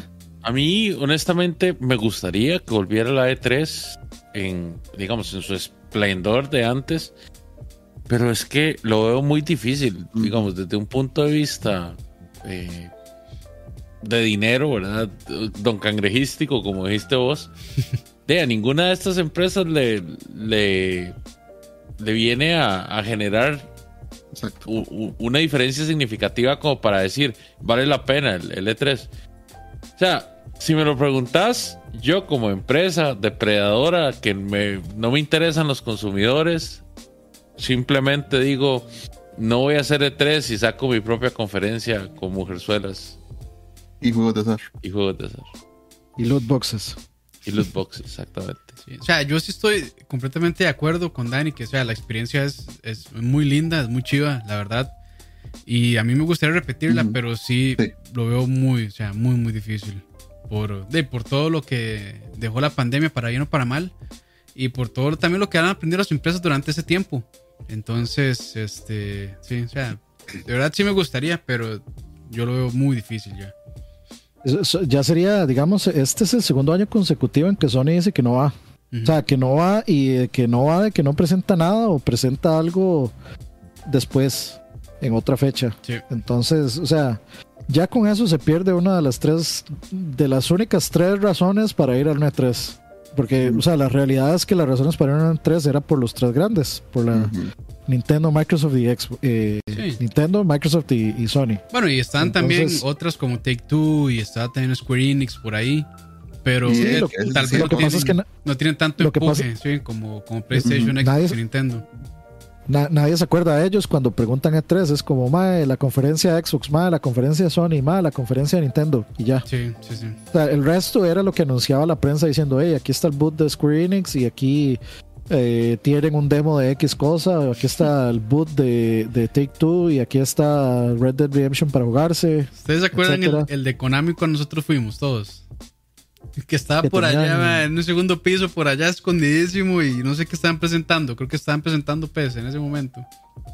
Yo me acuerdo en el Qué de triste. Konami que estaba el Son of the Enders, este VR, que ese estaba bueno. Sí. Y estaban presentando, eh, eh, creo que yo había ido con Herbert, estaban presentando eh, un PES y un juego ahí de deportes, pero que estaba malísimo, pero malísimamente malo. Y Herbert lo jugó y es como más, o sea, estaba Una infamia, más, es una mierda. Este dice por ahí Saúl, el rumor es que Sony va a tener un PlayStation Showcase en septiembre y State of, Play, State of Play pronto enfocado en God of War Ragnarok. El de State of Play no me extraña y, eh, que sea pronto, o sea, porque ya la verdad es que la gente Ujú. está sedienta de información de ese juego. Sí. Ujú. Lo, lo que para mí eh, sigue siendo un error y un sinsentido es que, o sea, acabas de hacer un State of Play. ¿Por qué vas a hacer otro State of Play solo de God of War Ragnarok, pudiéndolo haber metido ahí y dándole, o sea, potenciar más el State of Play que ya hiciste? Nintendo O sea, hace directs para un solo juego, mae, ¿por qué Sony no? Sí, es que, es que God of War O sea, so- que sí tiene el, o sea, el, el poder de convocatoria para que la gente sí se interese solamente por ir a ver un showcase de 20, 30 minutos de gameplay y además la fecha, que yo creo que ya, No, si no, lo no, hace, está- ya estamos de- tiene que estar la fecha. Estamos de acuerdo, pero, o sea, le, le restas potencia a uno si lo haces así. O sea, está- o sea para, eh, para mí igual es un, es un sinsentido que Nintendo vaya a decir que esta semana va a ser un, un, este, un direct. No realmente, porque Eh, digamos, el que se va a hacer ahora, y eso obviamente bajo todos los rumores que yo he estado viendo, que yo varias confirmaciones, es un direct dedicado a Tier Paris. Y en este momento el Switch le sobran Tier Paris, mae. Sí. Entonces no hay, no hubo problemas de que Nintendo haga un direct del juego que quieren vender en este mes que viene y después otro direct para juegos de otros. Perfectamente, es O muy sea, válido. pa- para, para mí eso es un sinsentido completamente. O sea, pudiendo, pudiendo hacer uno donde mostras todo lo de Xenoblade y otro donde mostras todo lo de los third parties y solo vemos uno, pero, o sea, ya hiciste uno y ahora me vas a anunciar otro. Es como, eh, o sea, Es que, es que digamos, de, de de 20, los indies minutos, de darle 20 minutos de un direct de media hora a un juego de Nintendo, después dejar los otros tier pares, así como en, en un montón, en 15 segundos, no, no tiene lógica, es mejor. Pero- Pero es que no son, no un son evento direct de por 30 aparte, minutos. O sea, eh, o sea el, el direct de, de Xenoblade, ¿cuánto duró? 20 minutos. Ok. Y el, y el. O sea, calculemos que el direct de los third parties dure otros 20 minutos. No son 30 minutos. O sea, son 20 minutos de una Por cosa. y eso, 20 pero vea que desigual sería darle 20 minutos a un solo juego de, de ellos mismos y después darle otros 20 minutos a 20, 30 juegos de, de otra gente. O sea, yo sí le veo la lógica de por qué hacer dos cosas diferentes, porque son dos mercados diferentes y dos, dos nichos diferentes. Uno es muy general, el, de- el que supuestamente se va a dar ahora, y otro es clavado a la gente que nos gusta Xenoblade. No sé. O sea, yo, yo Eh, todavía yo no, no- le encuentro sentido. Para, yo no para veo mí, mal, digamos. yo no veo mal. O sea, al final de a ellos no les cuesta nada, o sea, no es como que estén al final es, es mercadeo, ¿no? Entonces, Exacto. pues no, o sea, sí sí sí sí lo enten- sí entendería si lo hacen así realmente. Porque al fin, ahorita yo creo que el interés de la gente, bueno, por lo menos de las personas que tienen eh, PlayStation 5, es este, o sea, está enfocado completamente en, en God of War. Entonces, yo creo que sería este. O sea, sí te- para mí sí tendría sentido realmente que lo hagan. Y no siento como que le quite eh, peso a otra conferencia, porque al final de esas conferencias, a cada rato las pueden hacer. Entonces, no es como que. Sí, pero el, el el problema es que la gente igual siempre le reclama. Porque la gente reclama porque- Ah, pero bueno. o sea, La porque gente le- reclama por que sea, mano. le, le- le rec- le reclamó, le- o sea, le reclama porque, digamos, hacen el, el State of Play, lo dijeron, dijeron que iba a ser enfocado en PlayStation VR 2. Y se quejaron. Aún así, hubo, a- aún así hubo notas grandes, pero la gente, por ser semana de 3 y por, por esa este, cosa en la conciencia que decía que era semana de 3, la gente quedó insatisfecha porque Sí. decía, "Mae, o sea, Sony no tiene ni mierda, no presentó nada. O sea, Sony está muerto, no tiene nada de juegos para presentar, no tiene nada. Y entonces se esperan un par de semanas y, y muestran y salen con lo que la gente realmente estaba esperando, que era God of War Ragnarok. Y entonces la gente va a decir como, hey, what the fuck. O sea, sacas ahora un State of Play de God of War Ragnarok, ¿por qué no lo, lo metiste antes en el, durante la semana de 3? Y después de God of War Ragnarok, ¿qué más hay? Nada, eso. oye. Ma, no creo que digan eso. Para el énfasis es un solo juego. Además, ellos lo muestran cuando tienen que mostrarlo, no cuando la gente quiere verlo, que es muy distinto. O sea, Bueno, eso es muy debatible. O sea, es muy debatible porque siempre lo muestran cuando les da la gana en, en el estado en el que esté. Cuando, por eso, cuando quieren Sí, cuando mostrarlo. quieren, sí. o sea, exacto, vamos a lo mismo. Pero bueno, de ahí, de ahí esperaremos a ver qué pasa entonces con PlayStation. Para no irnos por ese lado porque si nos va a tardar aquí toda la noche otra vez. Sí, sí. Saludos a Jonathan Lucero en Guatemala. Saludos. Y dice por ahí Arturo que veas que Nintendo es Nintendo y tiene todo el poder de hacer un direct de un solo juego. Basta con ver un E3. Solo mostró Zelda Breath of the Wild. Con Sony sería raro, aunque no imposible. Eh, dice Dablasid, yo no sé qué es el tema de no E3, pero dicen que ya le dieron ESRB al Skull and Bones, así que pronto sale esa hora. Ay. Eso sí es, eso sí es tener fe, mae. O sea, yo, yo, yo, ese juego, ese juego, este, si usted se mete, google Skull and Bones, dicen que ha sido un development hell de ese juego así, pero monstruoso. Entonces yo no, no sé, ese juego no, o sea, desapareció desde hace como cuatro años de las noticias. El mismo, poder. pásalo. Es- excepto de noticias negativas. Solo lo negativo se ha escuchado. Leo con hambre y nombran a Konami. Debe estar que se lo lleva el diablo, dice Gustaván. ¿Qué les pareció el evento del 25 aniversario de Final Fantasy? A mí me pareció bien, muy al punto, directo, cortito, lo que tenían que presentar, este contenido para lo que ya tenían y sorpresas muy gratas, particularmente eh, Crisis Core para que saliera para todo pues eh, muy buena noticia que la gente va a poder experimentar ese juego. Hay que ver qué, qué cosas trae distintas del original, si hay algún cambio en la historia, si, si va a haber, si se va a quedar igual a como siempre estuvo o si se va a adaptar a algún tipo de, de cambio con respecto a- al nuevo Final Fantasy VII. Eh, esa es la pregunta de muchos. Yo me acuerdo que cuando lo, cuando lo comentamos, mucha gente estaba preguntando, "Mae, pero eh, ¿van a cambiar eso? ¿Lo van a adaptar? ¿Qué van a hacer? No sé si ya respondieron algo, pero la verdad, esas son cosas que yo prefiero no enterarme hasta que lo juegue para llevarme la sorpresa. Algo que está en decadencia. Esas bonitas sorpresas de, del E3 eh, están en decadencia. Ya no se dan por culpa de, los, de las filtraciones. Pero sí, estuvo muy bien. Y por supuesto, Final Fantasy VII Rebirth, que es la segunda parte de 3 de, del, de Final Fantasy VII Remake. Emoción por el cielo. Entonces, todo muy bien. A esperar. O sea, eso fue cortito y al punto. No, no, no, había, no hay nada que reclamarle, sinceramente, a la presentación de Square Enix. Era de celebración de Final Fantasy VII y punto. No sé si ustedes eh, lo pudieron ver. No, no soy No, fan. no, no, no me interesa tanto el juego como para ver eso, pero sí me gustó que Crisis Core saliera para absolutamente todo. Eso me parece muy bien. Yo sí lo vi, a mí me gustó. Lo único, lo único que, que siento que no anunciaron nada con Dirge of Kerberos porque lo habían metido ahí como en el reel, pero nada más.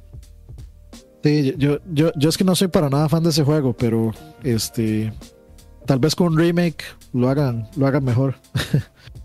pero hey, yo, yo creo que ya llegamos al final. Sí, Ya lo, lo logramos. Yo solo me emocioné por el Crisis Core.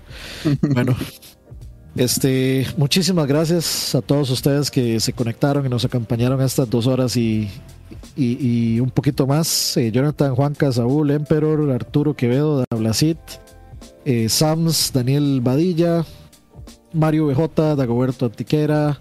Saludos a todos, William, Steven 90, a ver, a ver. Este. José Wolf. Emperor. eh, a Gaby que anduvo por ahí. Alex. Saludos a todos, muchachos. Muchísimas gracias por conectarse a escuchar. Ricardo Alvarado también, muchas gracias. Sentarse a escucharnos dos horas a hablar sobre este No. E3. Una experiencia bastante bizarra este año, pero, pero ahí hicimos un, un resumen y opiniones de, de lo que competía con respecto a lo que anunciaron. Y pues a esperar el próximo año viene el lag número 100 que vamos a pensar qué, qué hacer vamos a pensar algo una experiencia El Centro de Convenciones de Costa Rica lo va a celebrar Campus. Ya lo mandó a alquilar y ya todo. ya, ya. Uf. Lléguense. Sí, di- dice Campos que él va a hacer brisket para todos todos los Todos, lagers todos. en el centro de conversiones Sí, para todos los que depositen 100 dólares unos dos semanas antes, ¿verdad? Sí. Exactamente. Nos estamos viendo muy pronto. Recuerden, muchachos, ahí estamos haciendo streamings, tratando de hacer streamings en Twitch los lunes. Eh, vamos a estar jugando Strikers y ese tipo de juegos eh, ahí en Twitch para hacer desmadre. Los miércoles son de Elden Ring. Los jueves hacemos noticias en The Couch. Y estén pendientes siempre de todas las reglas, eh, reglas, de todas las este, noticias y de todas las redes sociales eh, de lag y de couch. Eh, si están en el servidor de Discord de nosotros, pues ahí llegan notificaciones de todo, de tío recetas, de couch, de lag, este, todo, todos los, digamos, las redes amigas de eh, streamers de Twitch amigos también. se pueden conectar y estar al día ahí si alguien está streameando o no, si alguien posteó algo en redes sociales, pueden estar atentos ahí. Y este, vamos a seguir haciendo contenido. Esto va luego para Spotify. Si quieren tener algo que ver ahí, si van en el bus o en el, en el gimnasio, donde sea, son, funcionan bastante bien en gimnasios, muchachos, los podcasts. Este, cuídense mucho. Muchísimas gracias a, a, Francito, como siempre, por acompañarnos. Buenas noches y gracias por acompañarnos. Y esperen las sorpresas del LAC 100. No vamos a decir nada porque va a ser sorpresa hasta para el mismo campus. Yo les diría que no esperen nada. Buenas noches. sí, sí, sí, sí, Frank, no nos ponga, no nos ponga ahí en, en deuda de, entrada. Estén bien, muchachos. Buenas noches. Este, y nada, gracias por acompañarnos. Largo y tendido. Eh, pero ahí, ahí estuvo la. Ahí estuvo el resumen. Este, para cumplir con el ya la costumbre que tenemos desde hace años. Y pues nada, gracias. Nos escuchamos. Y como siempre, y no menos importante, Leito. Muchas gracias a todos por acompañarnos, gente. Recuerden pues estar atentos a toda la programación habitual de su laxito. De su, laxito. Y es un gusto compartir con ustedes, como siempre. Ahora ya, corten para ir a comer. Vámonos, vámonos. Chao. Ya, ya sabe, Leo, cómo es esta. Nos vemos. Chao.